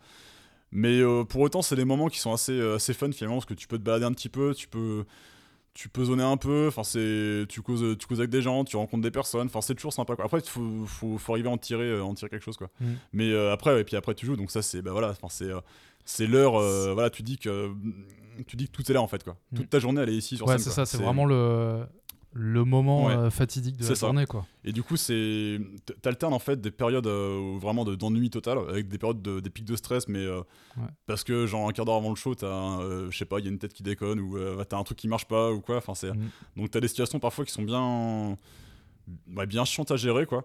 Mais non, non, après, je me plains pas. hein. C'est Mm. c'est hyper gratifiant. C'est c'est malgré la fatigue que ça procure et malgré tous les tous les à côté qui sont qui sont chiants en termes de bah, euh, gestion de vie de couple, tout ça, forcément, c'est Ouais, parce non, que forcément, euh, c'est une vie de, c'est une vie de pirate. hein. Enfin, on est, on est jamais à la maison, quoi. Mm. Donc euh, c'est. Comment euh, toi t'as une chérie Ouais, Alors, sans rentrer trop dans les détails, mais comment euh, comment elle le vit, comment elle le comment ça, marche pour Ça vous va, du coup, bah, après, si tu veux, c'est du, c'est du, euh, ouais, c'est du compromis, quoi. C'est du Mm. compromis. Et, euh, en fait, je pense que n'importe quel musicien qui tourne est quelque part conscient qu'il fait un choix finalement assez égoïste par rapport Mm. à sa vie de couple. Mhm. c'est tout enfin c'est tout le comment dire c'est toute la difficulté après à trouver quelqu'un qui soit euh, même à comprendre ça et à comprendre que voilà enfin moi je sais que enfin je pourrais pas ne pas faire de musique tu vois et Ouais. là comme ça marche et qu'on tourne ben Ouais. je, je, je saute dessus quoi parce que Bien voilà Et euh, non, non, en fait, euh, là-dessus, ça se passe bien parce qu'en fait, elle comprend elle-même, du coup, aussi dans la musique, elle organise des concerts. Donc, Ah, elle, est, cool. euh, voilà, elle est pas non plus cool. complètement extrapolée de ça. Ouais, euh, ouais, Elle connaît un peu le délire, quoi. Donc, euh, bien. Et heureusement, j'ai beaucoup de chance de l'avoir. hein. c'est cool. Et je l'aime fort. si elle m'entend. Big bisous. C'est cool. Euh, On parlait des tournées, je voulais te demander un truc. Ouais, tu parlais du- des, des gros pics de stress. Ouais, ouais. Est-ce que avec l'expérience, tu as, développé tes petites techniques euh, secrètes ouais, bah, euh, ouais, totalement. Est-ce que tu as des trucs euh, précis Enfin, Bah, c'est quoi des techniques de respiration des... tu, ah, tu- tu tu tapes, tu pour- tapes des gens, tu tues des gens ouais. En fait, le stress vient pas forcément de par rapport au chant ou même par rapport au track, parce que ça, en fait, t'arrives à le gérer vu que finalement, c'est tu te mets dans une posture où c'est tous les soirs la même chose, Mm. et euh, du coup, c'est une routine en fait quelque part. Donc en fait, tu Tu t'acclimates. tu t'acclimates. En fait, le stress, il vient plus d'un espèce de zèle où tu te dis putain, faut bien faire les choses. Mm. Faut que les gens qui soient là, en fait, faut qu'ils aient retenu un truc de, de leur soirée. Faut pas que ce soit un, Ouais. pas qu'on le voit comme un anime concert. En fait, faut à chaque fois on le voit comme un truc vraiment unique, quoi. C'est Ouais, d'accord, et euh, ça, c'est assez important, quoi. Maintenant, le, le stress, ça va plus être, je sais pas, il y a. D'ordre technique, on va dire, quoi. Tu vois, il y a, il y a un truc qui marche pas, il y a. Enfin. Ouais, il donc, euh, après, bon, voilà, en fait, on, est, on a la chance d'être entouré de, de gens euh, très compétents qui bossent super bien, donc euh, Mm. là-dessus, c'est, ça roule, quoi. Mais, mais c'est vrai que, ouais, enfin, faut. Ouais, faut, faut être sérieux, quoi. Puis, ouais, faut pas faire le con, quoi. Voilà, faut pas picoler avant, faut pas. Voilà, enfin, c'est. Ça, c'est. Ouais, ouais, t'as- vas-y, développe parce qu'on imagine sou- souvent Ah le, cliché, tu vois, du mec qui se bah biture la non. gueule avant de monter sur Bah, scène. quand, quand tu pars en date, euh, que t'en as une vingtaine à assurer euh, sans day off, euh, voilà, que tu te prends une cuisse tous les soirs, c'est pas possible quoi. Enfin, tu peux pas en fait. Et euh, moi, c'est vrai que là-dessus, je suis, je suis plutôt sage parce que tu vois, je pourrais pas. Enfin, ce que je dis souvent, parce que quand je monte sur scène. Euh, je, je veux pas être détendu en ayant bu une bière, tu vois. Je veux être, euh, je veux être vénère, en fait. Je veux Ouais, vraiment ouais. être euh, dans une, un état d'esprit où voilà, je suis euh, en pleine possession de mes moyens et je Mm. suis là pour, euh, bah, pour en écoute, quoi. Voilà, je suis pas là pour être détendu, quoi. Et, non, après, du coup, après les, bah, après les shows, forcément, voilà, on, le, le, le job est fait, voilà, Oui, enfin. On espère l'avoir bien fait, du coup, on, enfin voilà, ça fait un peu la fête, quoi. Mais Mhm. c'est jamais non plus, enfin, ouais, je te dis, il y a tout- toujours ce mythe de, des, des rockers qui font les cons en loge et tout, qui, Bah euh, oui, qui défonce qui les tapent de la coke et etc. qui, qui cassent les télés et tout. Mais Ouais. ça, c'est pas, non, vrai, c'est pas vrai. C'est fini, je pense. Puis ouais, quand tu.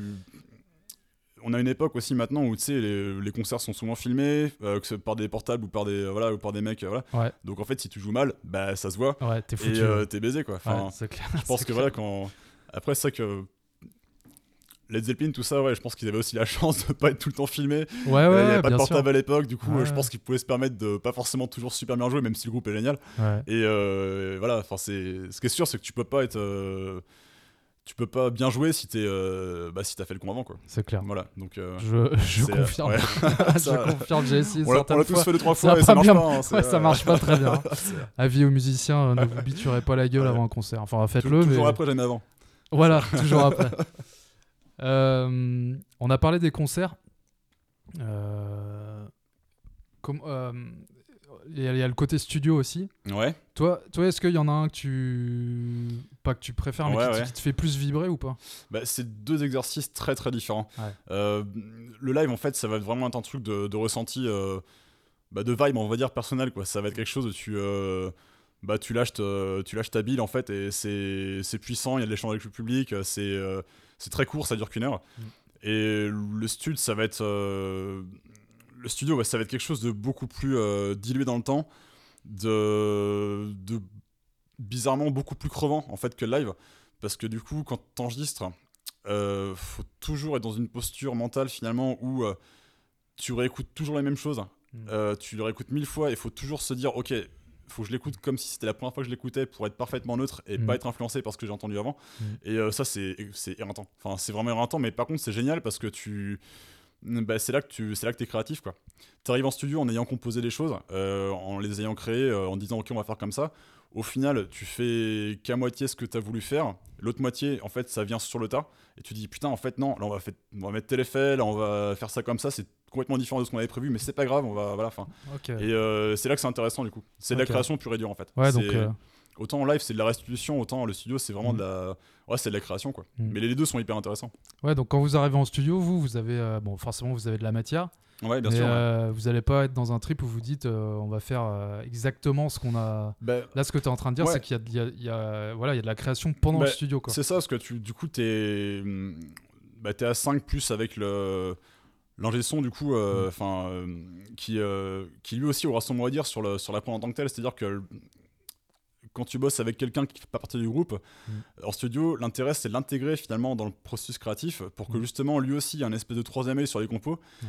et qu'ils se disent ok ben là objectivement ça marche là ce qui pourrait marcher encore mieux ça pourrait être ça et Mm. là nous cinq on se dit ah putain mais ouais mais grave c'est du coup ça sublime le truc Mm. et au final tu arrives sur un un produit quoi qui est enfin voilà qui est vraiment euh, qui fédère en fait euh, ben, six, six points de vue différents quoi Mm. et euh, ouais c'est bon c'est très conceptuel ce que je dis mais c'est non, non, non, si mais moi, clair, non, non, moi, je capte carrément. En fait, Ouais. vous avez une, voilà, une oreille extérieure qui, ouais, ça c'est hyper important qui vient vous donner euh, éventuellement Ouais. des, des idées ou son ressenti Bah, sur ce ça, que ouais. vous faites. Et... Parce que ça, quand tu composes du coup avant d'aller en studio, t'es un peu en, en, en vase clos finalement pendant euh, Voilà. toute la période de composition, donc en fait t'émerges pas et tu euh, et t'arrives pas forcément à, à avoir une espèce de regard extérieur finalement sur ce que t'as composé et Tu, à te tu dire l'as euh, dé- dé- tu l'as tellement entendu Bah, et ça, refait ouais. que tu t'arrives plus. ouais. c'est ça. Donc c'est toujours cool d'avoir une espèce de de neutralité on va dire extérieure pour Ouais. euh, pour euh, avoir un regard du coup neuf quoi. Carrément, carrément. Mais d'ailleurs, je suis, je suis, je, je suis très admiratif justement des mecs qui sont en son en studio. Parce que autant en son live, voilà, tu, tu fais, ça dure une heure, c'est stressant aussi, mais en studio, du coup, t'as. En fait, t'es tout le temps face à du son. Euh, en sound monitoring, donc avec un niveau sonore assez élevé, tu faut toujours euh, voilà, se dire, ok, ben, là, ça fait mille fois que j'écoute ce riff, mais là, euh, on va le refaire parce que la prise, elle est pas bonne, et voilà, enfin, c'est. Mhm.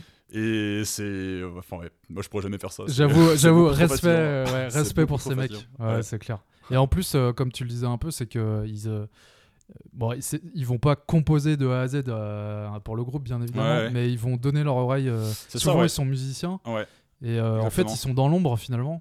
Et euh, des fois, ça- bon, alors, à plusieurs niveaux, hein, ça dépend. Des fois, c'est pas du tout. Des fois, c'est un peu. Ouais. Ou des fois, c'est beaucoup. Ouais. Ils, ils sont dans le, ils sont un peu dans le, dans le produit final. quoi, finalement, totalement. il y a leur âme un peu dans le truc. Mais quoi. complètement. Enfin, Donc, euh, bah, du coup, je vais le citer. On bosse avec euh, Francis Cast, donc euh, on lui passe le bonjour. yes. Et Salut bah, lui, Francis. lui, du coup, Francis, il parvient du coup à.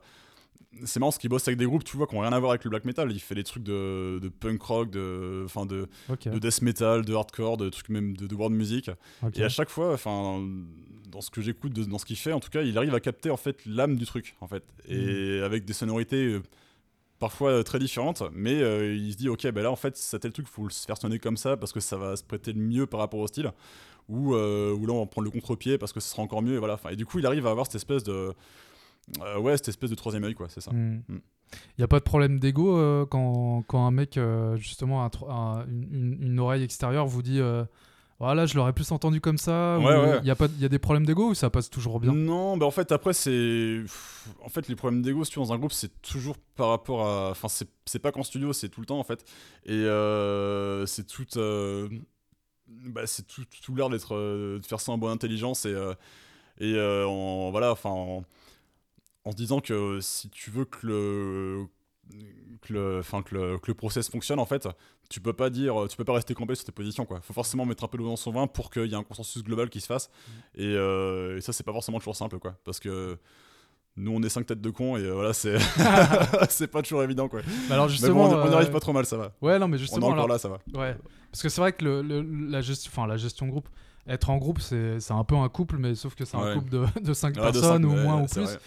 Euh, comment, toi, toi, de ton expérience que tu as eue dans les différents groupes avec celui-là, Ouais. euh, enfin, qu'est-ce que tu en retires en fait? Qu'est-ce qui, qu'est-ce que tu as vu qui marchait, qui marchait moins bien? Ouais. Enfin, Bah, je, je pense que l'important c'est en fait c'est de pas jouer un rôle en fait c'est simplement de trouver sa place quoi. Enfin et de se dire ok moi euh, en tant que personne et en tant qu'artiste qu'est-ce que je peux apporter en fait à la collectivité? En fait tout simplement. Mais c'est comme un travail de groupe en fait quoi tu vois? C'est vraiment euh, c'est comme au boulot quoi tu vois? Tu dis bah ok euh, ok moi je sais faire ça. Ça par contre tu sais le faire. Moi je sais pas le faire. Bah du coup tu vas le faire. Parce Mm. que tu le fais bien et mieux que moi. Et moi je fais c'est mieux que toi. Mm. du coup c'est complémentaire. Et un groupe c'est pareil quoi. Enfin ouais, ouais, ouais. c'est faut juste trouver sa place quoi. Mais c'est pas forcément toujours facile. C'est et puis comme on disait tout à l'heure t'as différents schémas de groupe. T'en as qui euh, où t'as un dictateur qui impose sa vision. Et du coup ça marche très bien aussi. Parce que du coup, euh, enfin voilà, euh, les autres exécutent. Ouais. D'autres comme nous, c'est euh, bah, c'est une démocratie assez bordélique et du coup voilà, c'est ouais, ça, c'est pas évident, hein, c'est vraiment ça. Ouais. Et du coup avec euh, cinq visions parfois. euh, Parfois fédérées, parfois non, et euh, forcément c'est pas simple quoi. Mm. Mais du coup, c'est ce qui donne aussi, je pense, un peu de, un peu de mordant finalement du coup aux compositions, quoi. Mm. C'est-à-dire que c'est pas, c'est pas composé facilement, quoi. C'est, Mm. c'est fait avec les tripes et voilà, c'est, c'est le fruit de, de bonnes engueulades en répète, euh, et de, de bonnes prises de tête, mais au final, voilà, l'album est fait, quoi. Ouais, donc y a- parce qu'on on voit euh, Metallica, ils sont connus en studio pour se pour, Ouais. s'engueuler comme Ah, des c'est vrai. poissons pourris. Est-ce que vous, vous, ça va jusqu'où? Enfin. Non, nous après, on, on se respecte et Ouais. on sait très bien qu'on peut se dire des choses. euh, Parfois violentes, mais on sait très bien que voilà. que c'est constructif au final. Mais oui, voilà, et puis Ouais. c'est pas, et puis on n'est pas débile, quoi. Enfin, on n'est Mm. pas débile et on n'est pas, et on, et on se connaît assez pour euh, se dire les choses, quoi. Voilà. Ouais, Donc, sans, euh, sans le prendre euh, personnellement Ah, comme, comme une atteinte ou un truc comme ça. Exactement. Non, et puis je pense que voilà, enfin c'est justement on parlait, on parlait d'ego tout à l'heure, c'est super important justement en groupe de de foutre son ego de côté tout en se faisant entendre et tout Mhm. en parce que faut pas non plus voilà tomber dans l'excès inverse où où tu fermes ta gueule et euh, voilà tu, tu te laisses marcher dessus. Enfin, faut aussi euh, Ouais, ouais. bah, dire ce que tu as à dire quoi parce que si, euh, si tu le sens comme ça, bah, c'est parce que tu le penses donc faut, Mhm. faut le dire. Mais mais du coup ouais faut faut s'écouter quoi. Mhm. Faut s'écouter et puis s'écouter soi et s'écouter les autres. Attends, c'est hyper bateau ce que je dis, mais c'est tellement vrai. Bah non, mais, non, non, mais euh, pour, les, pour les gens qui écoutent et qui jouent en groupe, ils vont, ils vont comprendre. Et puis même, comme Ouais. tu l'as dit, en fait, dans le taf, c'est pareil. hein. Bah, quand t'as un taf groupe, ouais. en groupe, c'est exactement Ouais, ça. hein. c'est euh, réussir à, à dire ce que t'as à dire sans, sans euh, faire du mal à l'ego des Mhm. autres et que ça puisse ça. être utile en même temps à la- Puis c'est- au collectif. Quoi. Puis c'est encore, c'est dans la meilleure des configurations, parce que, enfin, là je parle du principe que tout le monde est motivé pour un but commun et pour un projet commun. C'est vrai Mhm. qu'après, enfin, c'est moi de ce que je vois aussi de, bah, de différents groupes que j'ai pu avoir, c'est que faut aussi euh, bosser avec des mecs qui en veulent quoi. C'est parce que sinon tu, tu te retrouves vite avec.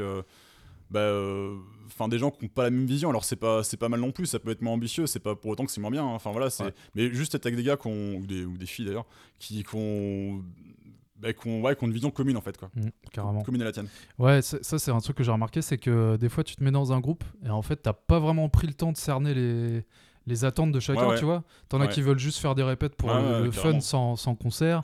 T'en as qui veulent faire des concerts et des albums, de juste des concerts machin. Et euh, ça vaut peut-être le coup effectivement de, Bah, bah, sans faire un truc ouais. super cordial, mais d'en parler, tu vois. non mais début, totalement quoi. totalement faut, faut poser les bases parce que du coup c'est là que tu vas te dire euh, ok bah en fait on va tracer une une ligne euh, voilà qui va être commune à nous tous et en fait on va marcher dessus et ça va le faire quoi Carrément. c'est ouais, un, un des trucs de base du développement personnel. Bah, c'est hyper cliché, mais il faut avoir une cible, sinon il tu faut sais formaliser pas. les choses quoi Bah voilà, tu- sinon tu sais pas où tu vas quoi. Euh, ça fait une heure, mon cher Thomas. Tu, déjà tu- tu me dis si tu Ça veux. vite, hein. Bah, moi, je, moi, je suis bien, donc. euh, non bah vas-y on peut non, continuer c'est hein, comme, tu, comme tu veux. Euh, donc, euh, le black metal, le black metal, parlons-en sur M6. parlons-en Non, mais le, le black metal, si tu devais décrire, parce que c'est quand même un style qui est vraiment un style de connaisseur et qui est assez particulier. Euh, toi, si tu devais, si, si- si- si tu devais dire pourquoi tu as été attiré, alors peut-être que tu sais pas en fait, parce que des fois on est Mhm. attiré par les trucs, on n'est pas capable d'expliquer. Mhm. Mais tu, tu penses c'est quoi qui t'a attiré dans, ce- dans ce style en fait? Bah, tout, simplement, en fait, ouais, l'idée d'une expression euh, violente et pure, en fait, quoi, tout simplement.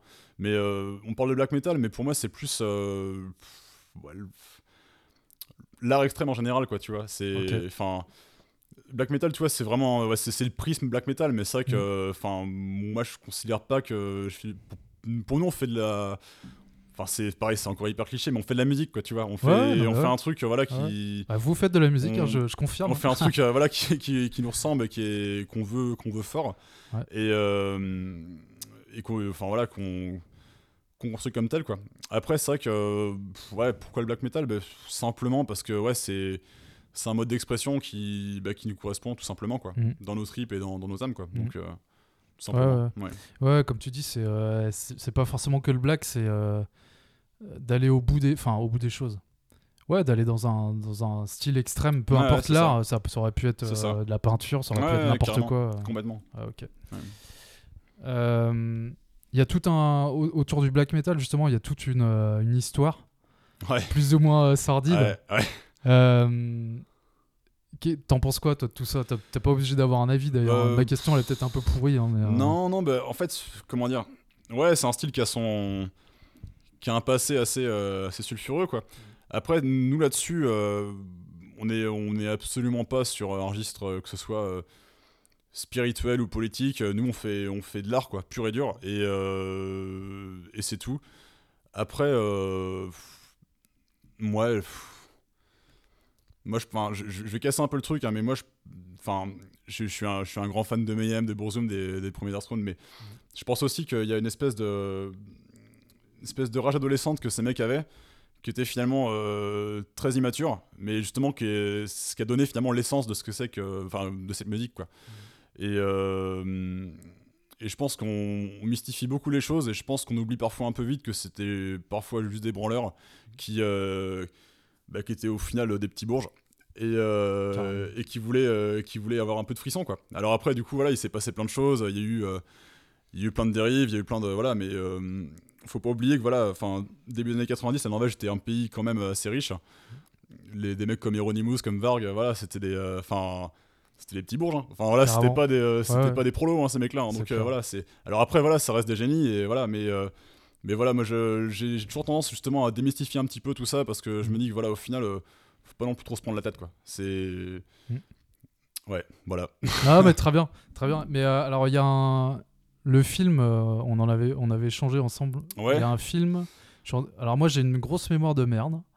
Euh, Est-ce que tu te souviens du, du Bah, nom du film Bah, il y, a- il y en a eu pas bah, il y a eu Enfin, euh, celui sur euh, l'histoire de, de Mayhem, justement, où tu vois Dead, etc. ouais bah, c'est le, film récent là qui est sorti bah, qui, est, il qui est adapté du bouquin Lord of Chaos Voilà, Lord of Chaos. ouais. Pour ceux qui, qui écoutent, si ouais je si l'ai moi j'ai pas j'ai pas vraiment aimé enfin j'ai Mm. je l'ai trouvé très ouais très 2000 en fait pour un film euh, qui est censé se passer au début des années 90 Ouais, c'est trop propre un peu. euh. C'est très propre, euh, c'est puis c'est très teen movie quoi. Mm. Et euh, après ils ont plutôt bien souligné voilà le, ce côté un peu ado voilà. Justement, c'est ça qui m'a fait penser à Ouais, ça, ouais. c'est qu'il montre bien le contexte en fait Ouais, dans lequel est né le truc quoi. complètement, complètement. Après c'est enfin en fait je l'ai vu une fois, Mm. j'ai je l'ai pas trouvé non plus mauvais, je l'ai pas trouvé bon non plus, Mm. mais euh, mais je l'ai trouvé un peu sans âme quoi tu vois. Enfin Ouais, ouais, euh, je- c'est ouais. Pareil, je- en fait, ça faisait euh, un contraste bizarre entre le sujet qui est vachement dark Ouais, et le, la forme du truc qui est Bah, hyper clean. exactement. Et je, je- Bizarre. je pense qu'un truc comme ça, il... c'est un... une thématique qui aurait tout intérêt à être abordée sous un angle, je sais pas, film d'auteur, tu vois, ou voilà, et sans forcément, sans forcément respecter, ben, purement empiriquement, tu vois, les- les- le fait historique, on va dire, euh, du black, quoi. Enfin, Mhm. ça peut être un truc. euh, Enfin, euh, ce serait cool, tu vois, de voir un film, je sais pas, enfin, sur. je sais pas, un groupe qui se monte, même pas en Norvège, tu vois, mais je sais pas, enfin, Mhm. dans Ouais, cette lignée-là, dans cette impulsion-là, milieu années 90, euh, début 90, Mhm. Et euh, qui serait beaucoup plus porteur de sens qu'un truc, euh, voilà, vraiment purement historique comme euh, Lord of Chaos. ouais, ouais. D'ailleurs, enfin, qui est même pas Ouais. d'ailleurs historique dans le sens où euh, le film est basé sur le bouquin, le bouquin est basé sur pas grand-chose aussi. Enfin, tu vois, enfin, c'est, il y a plein de, enfin voilà, enfin, c'est très mystifié quoi. C'est très, voilà. C'est clair que le- l'histoire du black est vachement sombre, mais pas que dans, pas dans le sens le style en lui-même, mais dans le sens où les faits, en fait, on on sait pas d'où Bah ils sont ouais, c'est vraiment ça, tirés. Quoi. Ah ouais, Donc, euh, voilà. Après, je dis ça, j'ai, un, un immense respect pour ces mecs-là parce que je Ah ferais pas la musique grave. que je fais actuellement si, euh, bah, si ils avaient pas, euh, voilà, enfin. Mm. Mais, euh, mais je trouve ça, enfin, en fait, le fait que ça provienne d'une espèce de rage un peu immature, je trouve même pas ça ridicule. Je trouve ça en fait hyper touchant parce qu'en fait, c'est les mecs qui avaient, ouais, qui avaient. euh, ouais, qui avaient 18 piges à l'époque et qui, euh, justement, pour qui le monde était beaucoup trop propre, je pense, Mm. et qui, bah, justement, avaient besoin, en fait, de, bah, de, pas de le salir, mais de sortir, en fait, euh, leur, euh, leur crasse, quoi. En fait, Et, on en revient. Ouais. Et euh, bah, comme on disait tout à l'heure, en fait. Voilà, c'est ça. En fait, on en revient à ça. C'est que Ouais. quand t'es dans un environnement trop, Trop aseptisé. trop, ouais, trop aseptisé, Mhm. tu pètes un câble. quoi. Ouais, c'est ça. Ouais. Mais c'est vrai qu'après, enfin, après j'ai, après j'ai j'ai aussi vachement de, comment dire, de considération pour, euh, bah, sais, des groupes de métal extrême, black ou death d'ailleurs, enfin, Mhm. mais qui sont dans des, euh, dans des environnements ou des milieux, euh, enfin, qui, euh, où c'est beaucoup plus dur finalement de faire cette musique-là. Je pense à toute la scène, euh, enfin. au Moyen-Orient, tu vois, enfin où, euh, Putain, ouais. où voilà, où c'est les mecs où pour qui euh, faire du métal, c'est un engagement politique. Ah ouais, là, Et, c'est. euh, ouais, et c'est pas le même délire. Nous, on, est, on fait les malins et tout, on est en Occident. euh, voilà, euh, enfin, eux, euh, ils, ils sont chopés en train de répéter, ils se font, ils sont coupés la tête. Quoi. Ouais, Donc, ouais, je sais euh, pas c'est- si les, je sais pas- je sais pas si les gens se rendent compte, mais Bah effectivement, jouer du métal dans ce genre de pays, Ouais. enfin ce genre de pays, dans ces pays, tu risques ta vie quoi. Bah, Enfin, Il y a un excellent documentaire qui s'appelle euh, Syrian Metal is War. Ah. Et en gros, c'est un mec qui a filmé, en gros, voilà, enfin, euh, des groupes de la scène syrienne euh, bah, pendant, euh, voilà, pendant la guerre, il y a, il y a 4-5 ans, là. Et, euh, et du coup, c'est bah, ça tue parce qu'en fait, tu vois que les mecs, euh, en fait, c'est toute leur vie. Et, euh, mais c'est vraiment littéralement leur vie. C'est-à-dire qu'en fait, c'est pas, euh, c'est pas juste une- un petit loisir. Mhm. Euh, ils voient ça comme un truc qui sublime leur existence parce qu'en fait, euh, leur pays est en guerre et ils se disent, ok, bah, en fait, mon, mon seul salut, en fait, ça va être la musique. Quoi. Et, et ça, bah, c'est, c'est glorieux. Quoi. Ah putain, et ouais, c'est- j'ai, en fait, voilà, j'ai. Quand je vois parfois, tu vois, la petite scène blague parisienne qui se pavane et qui, qui fait les malins, je me dis, mais putain, les mecs, allez là-bas, quoi. Enfin, ouais. c'est, ouais, faites-vous pousser les couilles, quoi. Non, mais vraiment, parce que c'est. Oui, oui.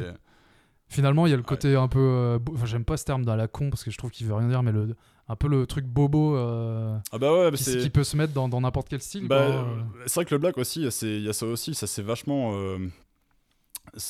ouais, ça c'est. je sais pas si. euh, boboisé, je sais pas si c'est le terme, mais ça c'est vachement gentrifié, quoi, tu vois. Ça, c'est devenu très accessible et c'est vrai que c'est un milieu où. bah, pff, où ça pose pas mal, quoi, tu vois. Enfin, il y, a, il y a- il y a beaucoup de grandes gueules, il y a beaucoup de mecs qui parlent beaucoup, mais finalement qui font pas grand chose. Hmm. Et euh, moi, comme je disais tout à l'heure, je suis partisan du. euh, voilà, enfin. En fait, on dit rien à part de la musique, quoi. Voilà, Ouais. faut- enfin, Ouais. faut- on est là pour faire de la musique, on n'est pas là pour, euh, pour faire les méchants, quoi, tu vois. Enfin, Mm. c'est. C'est c'est tout. Ouais, ouais. Bah, vous faites. Vous êtes un groupe de musique, vous faites de la musique. Bah, avant quoi. tout, ouais, c'est ça. Mm. non, mais carrément. Euh, Ah oui, alors attends, je voulais te demander un truc sur ton parcours. Euh, on parlait d'être intermittent et tout. Avant de, avant de chercher à être intermittent, tu, tu faisais quoi Enfin, au niveau, au niveau taf, en fait. Tu... Niveau pro, alors je faisais un truc qui est. qui Sauf est- si tu veux pas en parler. Ouais, si, tu je peux en parler. Enfin, Ok. c'est. Alors, je faisais un truc qui était absolument pas black metal. J'étais euh, animateur pour enfants. J'ai fait ça pendant 10 ans. Et, Ah ouais, 10 ans, quand même. euh, Ouais, ouais, du coup, bah, ça. C'était cool, quoi. Enfin, Mhm. c'était un, c'était un taf qui était pas forcément euh, trop compliqué, qui me laissait pas mal de temps, surtout à côté pour la musique. Mhm. C'était le gros avantage, en gros, c'est que voilà, je pouvais partir en date assez facilement en posant des congés. euh. Ah, d'accord. C'était un peu le critère numéro un, en fait. Quoi. Ah ouais, donc c'était, t'avais euh, déjà quand même cet esprit, tu vois, quand t'as Ouais, choisi com- le job de... Bah carrément, bah c'était Ouais. voilà, c'était j'aurais pas pu prendre un boulot dans lequel je devais avoir un investissement à 100% tout le temps quoi. Enfin, il me fallait un truc où je puisse moduler et voilà, c'est- Mm. donc là ça s'est fait assez facilement quoi. C'est Hmm. Ok, ouais, donc à ceux qui écoutent, t'es pas obligé forcément de te dire euh, dès le début de la. C'est bon, je me lance à ça à 500%. euh, Enfin, tu peux aussi, il n'y a, pas de, y a pas de règle, mais Ah ouais, euh, bah, tu peux aussi trouver un tu- entre-deux, tu- tu vois, un tu- taf qui te convient. Et... De toute façon, dans la, dans la musique, t'as plein de mecs qui. euh, Enfin, je crois que c'est. bah, Cannibal, tu vois, bah, Cannibal Corpse, le, le groupe. euh, le, le groupe ricain, je crois que jusqu'en 2002, je crois, ils avaient tous un boulot à côté. Voilà, alors que, Alors donc que c'est un pour ceux qui énorme. connaissent pas, voilà, Voilà, c'est un, groupe énorme, hyper connu. groupe, ouais. voilà, c'est et euh, et t'as plein de groupes, même français. hein, voilà, enfin, tu prends Benighted, euh, Julien à côté, il est infirmier psy. euh, voilà, enfin c'est euh, et pourtant il tourne, il tourne tout le temps quoi. Mm. Donc ouais, c'est, je pense que pour vivre vraiment de ça, enfin faut, c'est compliqué quoi. Mm. C'est compliqué. Même nous on n'y est pas encore. hein, voilà, enfin c'est. Mhm. D'où Mm. le. Donc, si je te pose la question, c'est que j'ai. Enfin, moi, le premier, il y a quelques années, quand, quand j'y pensais, on a tendance à se foutre une pression de malade, tu vois, à se dire. ouais. Soit, soit je fais que de la, enfin, soit je fais que de la musique et c'est de ça que je vais vivre euh, financièrement, Ouais. soit soit il y a pas d'autre solution quoi. Ah bah non, non, soit j'ai un boulot euh, banal ou soit Non, en, en fait, c'est du compromis. Enfin, tu... Et je pense que de toute façon, dans la scène euh, métal ou rock, ou même euh, dans la scène en général, je pense que 90% des gens, finalement, font ça en loisir éclairé, tu vois, et en semi-amateur. Enfin, en, en semi-pro, je veux dire. Et hum, ils le font, euh, ils font vraiment en connaissance de cause, quoi, en se disant, de toute façon, voilà, enfin, il y a... euh, bah, nous, on se dit pareil, en fait, il y a une chance sur mille pour qu'on en vive euh, un jour. Euh, y a... Enfin... ce qui est quasiment sûr, c'est que ça n'arrivera pas. Donc voilà, faut, faut faire autre chose à côté, quoi. Mais ça n'empêche pas. Enfin, tu peux très bien euh, répéter en ayant un taf à côté. euh. Mm. Après, je, je pense que quand t'as des gamins, c'est un peu différent parce que du coup, t'as d'autres priorités aussi, quoi. Mais Mm. euh, voilà, tant que t'en as pas, tu peux, euh, tu peux y aller, quoi. Ouais, c'est parce qu'au final, euh, voilà, tu répètes euh, deux fois par semaine, une fois par semaine. Tu te fais une date ou deux euh, dans le week-end, euh, bah ouais, ça prend du temps, évidemment. C'est mais c'est comme une passion, hein, c'est comme du sport, c'est comme voilà, c'est ça. ouais. Non, mais c'est euh, c'est cool, c'est plutôt euh, un message d'espoir pour ceux qui, qui- Ouais. qui se foutraient la pression à se dire Non, euh, non, faut. bah, je peux pas avoir une vie. euh, Je je pense qu'il faut pas avoir la pression, il faut juste en fait penser à, à être constant en fait dans, dans sa démarche. Ouais. C'est-à-dire qu'en fait tu, enfin, moi je sais que si voilà j'ai la chance d'avoir là un groupe qui bah, qui roule bien et bah, c'est parce qu'en fait j'ai j'ai roulé ma bosse aussi sur des trucs vraiment purement indé, euh, voilà Mhm. pendant des années. Puis t'as Et, jamais euh, lâché le. J'ai enfin, jamais lâché toujours et- continué quoi. Et, surtout, c'était jamais dans l'idée de faire un truc toujours plus gros. En fait, c'était pas ça. En fait, le but c'était juste, bah, juste de faire de la musique, en fait, tout simplement quoi. Et, euh, et voilà, faut. Après, faut être ambitieux un petit peu aussi, mais faut pas non plus, euh, faut pas se foutre la pression quoi. Faut voilà, faut faut connaître ses limites aussi quoi. Mm. Sinon, tu sinon t'arrêtes quoi. Enfin, c'est Ouais, non, mais bah, c'est comme le sport. hein, voilà, si tu Mm. Si tu mets trop de poids au départ, après tu vas te décourager et voilà. Ouais, c'est là, ou- c'est pareil. Ou. Au niquer, c'est ou- ça. ou ouais, les deux. Exactement. c'est ça. Ouais, carrément. Ok, cool. Euh, Putain, ça fait déjà. Ah non, 1h14. Euh, Où je voulais en venir avec ça? J'avais une idée en tête. On parlait du fait euh, ouais, de passer intermittent, machin. Oui, donc du coup, finalement, pour, pour en finir avec ça, euh, du coup, pour, euh, ça a été quoi en fait ton déclic pour te dire bah, je passe intermittent en fait? Enfin, je veux devenir intermittent. C'est Ouais. pourquoi en fait? Bah, en fait, c'était le. C'était le constat assez simple en fait qu'on pouvait euh, bah, du coup avoir des cachets qui comptaient en heures du coup pour avoir les, euh, bah, toutes les heures pour l'intermittence et, euh, et c'est aussi bah, ma compagne du coup qui, qui m'a aussi boosté là-dessus parce que elle connaît, elle connaît- enfin un ami à moi aussi du coup mais du coup qui est d'abord un pote à elle qui bosse euh, voilà euh, en tant que en tant que road du coup euh, au Zénith de Nantes et qui m'a proposé en fait euh, de m'embaucher pour me faire encore plus d'heures donc euh, du coup bah, c'était un pote de base donc euh, c'était avec plaisir que de bosser avec lui. Et là du coup bah voilà enfin quand quand ça joue et qu'il y a des concerts ce qui est pas le cas maintenant mais ce qui va sûrement reprendre j'espère Ouais, J'espère aussi. eh ben voilà je bosse aussi là-bas quoi donc euh, Ok, cool. ouais. Tu peux nous en parler vite fait de ton. Enfin, t'en as parlé au début un peu, mais ton Ouais. taf de rodis, parce que moi je trouve ça intéressant en fait. Ouais, ouais, bah, c'est Et- ah bah c'est c'est c'est génial. Euh, c'est c'est un boulot qui est finalement euh, ouais assez physique. Après, faut faire voilà, c'est des postures à avoir, euh, tu sais, pour le dos, pour tout ça. Mais ce qui est ce qui est génial, c'est qu'en fait, tu tu montes un projet en fait, euh, tu montes et tu le démontes en fait quoi, tout simplement.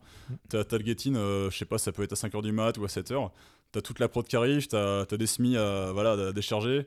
T'as le régisseur qui est là à te dire voilà bon ça ça va là ça, ça va là après tu montes euh, tout le plateau tu montes les lumières tu montes euh, des écrans s'il y en a Mhm. et ce qui est hyper satisfaisant c'est de se dire que tu tu le fais en fait sur euh, sur un délai en fait de temps qui est assez court donc en fait tu vois ce que tu as réalisé Mhm. et tu après tu le démontes juste après en fait Mhm. après le concert donc tu en fait c'est super concret en fait c'est là que c'est Ouais, satisfaisant ouais, quoi ouais, mais je comprends. et puis toujours avec une euh, bah, ambiance bien rock'n'roll quoi enfin c'est Ouais. que des gars là cool quoi donc euh, Mhm.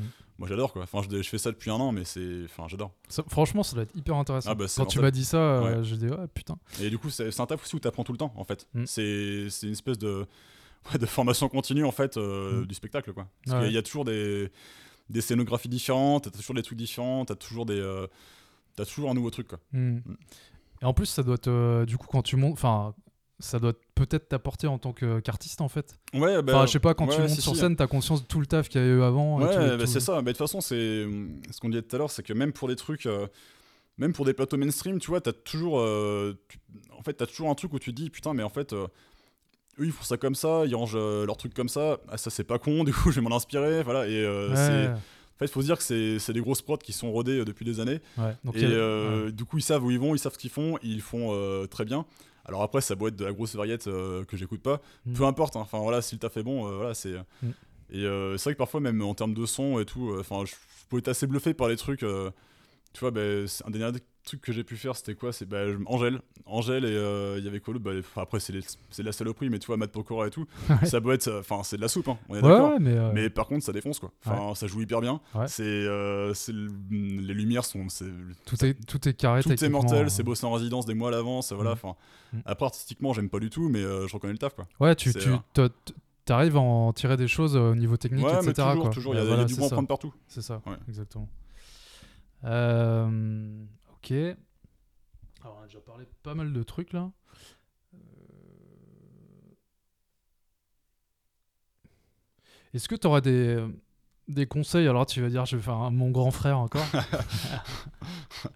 Euh, Je sais pas, des, des gens qui voudraient se lancer dans un truc, même même sans parler de musique, hein, ça peut être de la musique ou un truc. Ouais. euh, que ça soit artistique ou j'en sais rien. Enfin, dans ce podcast, il y aura plein de trucs Ouais, différents. ouais, ouais. Toi, un mec qui veut monter un projet artistique, un mec qui veut changer de taf parce qu'il en a plein le cul, euh, qui veut aller voyager à Péta ou Schnock, je sais pas Mhm. quoi. Toi, ta vision à toi, hein, je te demande pas un truc universel. euh, ouais, je vois. Tu vois, est-ce que tu auras des conseils à. Bah, ouais, faites les choses avec le cœur, quoi, surtout. Enfin, et ouais, puis comme, comme on disait tout à l'heure, vous mettez pas la pression, quoi. Enfin, so- soyez ambitieux, mais ce. Vous partez pas du principe que si vous échouez, c'est que c'est mort, quoi. Parce que, enfin, moi, je considère, enfin, c'est c'est un truc assez important pour moi, en fait, c'est de se dire que euh, l'échec est hyper constructif. Et c'est euh, c'est le théorème Fight Club, mais c'est quand tu te casses la gueule que tu que apprends sur toi et que tu et que arrives en fait à te à te sublimer en apprenant et en te disant bah ok bah, là en fait je vais faire différemment la prochaine fois ça marchera ou pas mais Mhm. du coup au moins j'aurais plus cette erreur là à faire quoi Carrément. et ouais c'est bon voilà un grand frère hein, non, non, mais en fait, c'est hyper Pascal le marrant. grand frère c'est hyper marrant parce que le- le- l'interview que j'ai fait la semaine dernière, c'était avec une naturopathe. ouais ouais Et euh, elle a dit. Enfin, elle a pas dit. euh, elle a dit le même fondement, en fait. Ouais, pas avec les mêmes mots. Mais euh, c'est exactement ça. Et moi, c'est un truc que j'ai remarqué aussi. J'avais déjà entendu plein de trucs à ce sujet. Que l'échec, en fait. Alors, en France, c'est en train de changer, je pense. Mais c'est vu comme un truc super péjoratif. ouais bien sûr mais Dans le partout, sens- euh, ouais, voilà. Dans le sens où tu. mais dans la culture ricaine, a priori, de ce que j'en entends, c'est. Ça fait partie du parcours en fait. Tu vas te casser Ouais, la gueule sûr. pour, euh, Ouais. pour, euh, pour apprendre ce que tu veux et, et devenir meilleur et tout. ouais, ça Et là, ce que tu dis, en fait, c'est pas ça. C'est euh, au contraire, c'est pas grave finalement de se casser Non, la gueule. Ça peut arriver quoi. En fait, ça peut, en fait ce, qui, ce, qui, ce qui serait grave, c'est de se, de se vautrer en se disant bah non, bah du coup, euh, je lâche tout et du coup, j'en apprends rien quoi. Hmm. Et euh, après, c'est voilà, c'est tout l'air de se vautrer, mais en se disant bah ok, euh, c'est pas grave. En vrai, il y a euh, dans l'absolu, euh, je suis encore vivant, euh, voilà, c'est. Enfin, c'est pas, faut pas, euh, faut pas dramatiser quoi. C'est voilà, c'est tout en fait. Faut juste pas dramatiser quoi. Mm. Non, mais c'est dur, hein, c'est dur ce que je dis ça, mais en vrai, c'est des beaux conseils. hein. Enfin, mais c'est jamais simple de, de se dire que voilà c'est facile euh, quand tu bosses sur un projet pendant je sais pas deux ans et qu'en fait au final bah, c'est de la merde et que voilà forcément euh, ça peut être super dur euh. comme dirait un de c'est- nos, nos, nos guitaristes avec lequel on joue, ah bah c'est de la merde. tu vois enfin ouais, ouais c'est ça peut être euh, enfin ça peut être ça peut être très dur euh, à vivre du coup et à entendre parfois Mm. mais euh, après ouais de toute façon puis voilà faire les choses pour soi quoi parce Mm. que dès lors que tu les fais pour les autres tu, tu te conformes à une attente et forcément bah, tu le sois forcément quoi Carrément. c'est même quand tu les fais pour toi les choses enfin Ouais, ouais. nous, enfin, nous je sais que dans ce qu'on fait, tu vois, il y en a qui aiment, il y en a qui aiment pas. Mhm. Bah, euh, tant pis en fait. C'est nous, Mhm. c'est pour nous qu'on le fait. Donc à partir de là, bah, Mhm. si vous aimez pas les gars, c'est pas grave quoi. Ouais, mais carrément. Donc il y a deux leçons à en tirer du grand frère là. c'est, euh, je, je vois qu'il aime bien cette position. N'est-ce pas, n'est-ce pas C'est que ouais, c'est, tu, peux te casser la gueule, c'est pas grave, il y a toujours un truc à en tirer. Ouais, Faut ça. pas se foutre la pression. Et Mhm. puis euh, et puis secondo, c'est euh, merde, je sais plus. euh, c'est euh, merde, je sais plus ce que je voulais dire. Euh, on parlait de l'échec et on parlait ouais, faire les choses pour soi, pas pour le regard Mhm. des autres. Absolument. Parce que ça, ça, c'est vrai que ça peut t'enfermer dans une saloperie. Moi, c'est ce que j'ai fait pendant longtemps. Alors, au niveau taf, hein, je te parle. Là, Ouais. Là, je suis en train de changer, justement. C'est... Tu... Mais des fois, en fait, tu t'en rends même pas compte. Tu fais, tu, tu fais soit pour tes parents, soit Mhm. pour euh, une entité que tu imagines de bien-pensance ou je ne sais quoi. carrément. Non, et mais en fait, tu- fais de la merde, quoi. Euh, de toute façon, les, ouais, après, les, les seuls codes euh, qu'on s'impose, euh, enfin qu'il faut s'imposer, c'est les, les siens, quoi, tout simplement. Carrément. faut, faut pas, ouais, faut pas considérer que euh, faut faire choses par principe ou quoi. Non, enfin, c'est la seule pression qu'on peut se mettre, c'est juste celle qu'on se met tout seul, en fait, quoi. Faut Mhm. pas que ça vienne d'autres, c'est tout. Carrément. Enfin, après, c'est dans l'idéal, quoi. En vrai, c'est plus compliqué, mais. C'est, Ouais, euh, après, il y a la vie qui vient te fout, qui te des baffes. C'est Ouais, ça, ouais. Après, il y a la vie qui te fout des baffes dans la gueule, mais bon, faut continuer, quoi. Ok.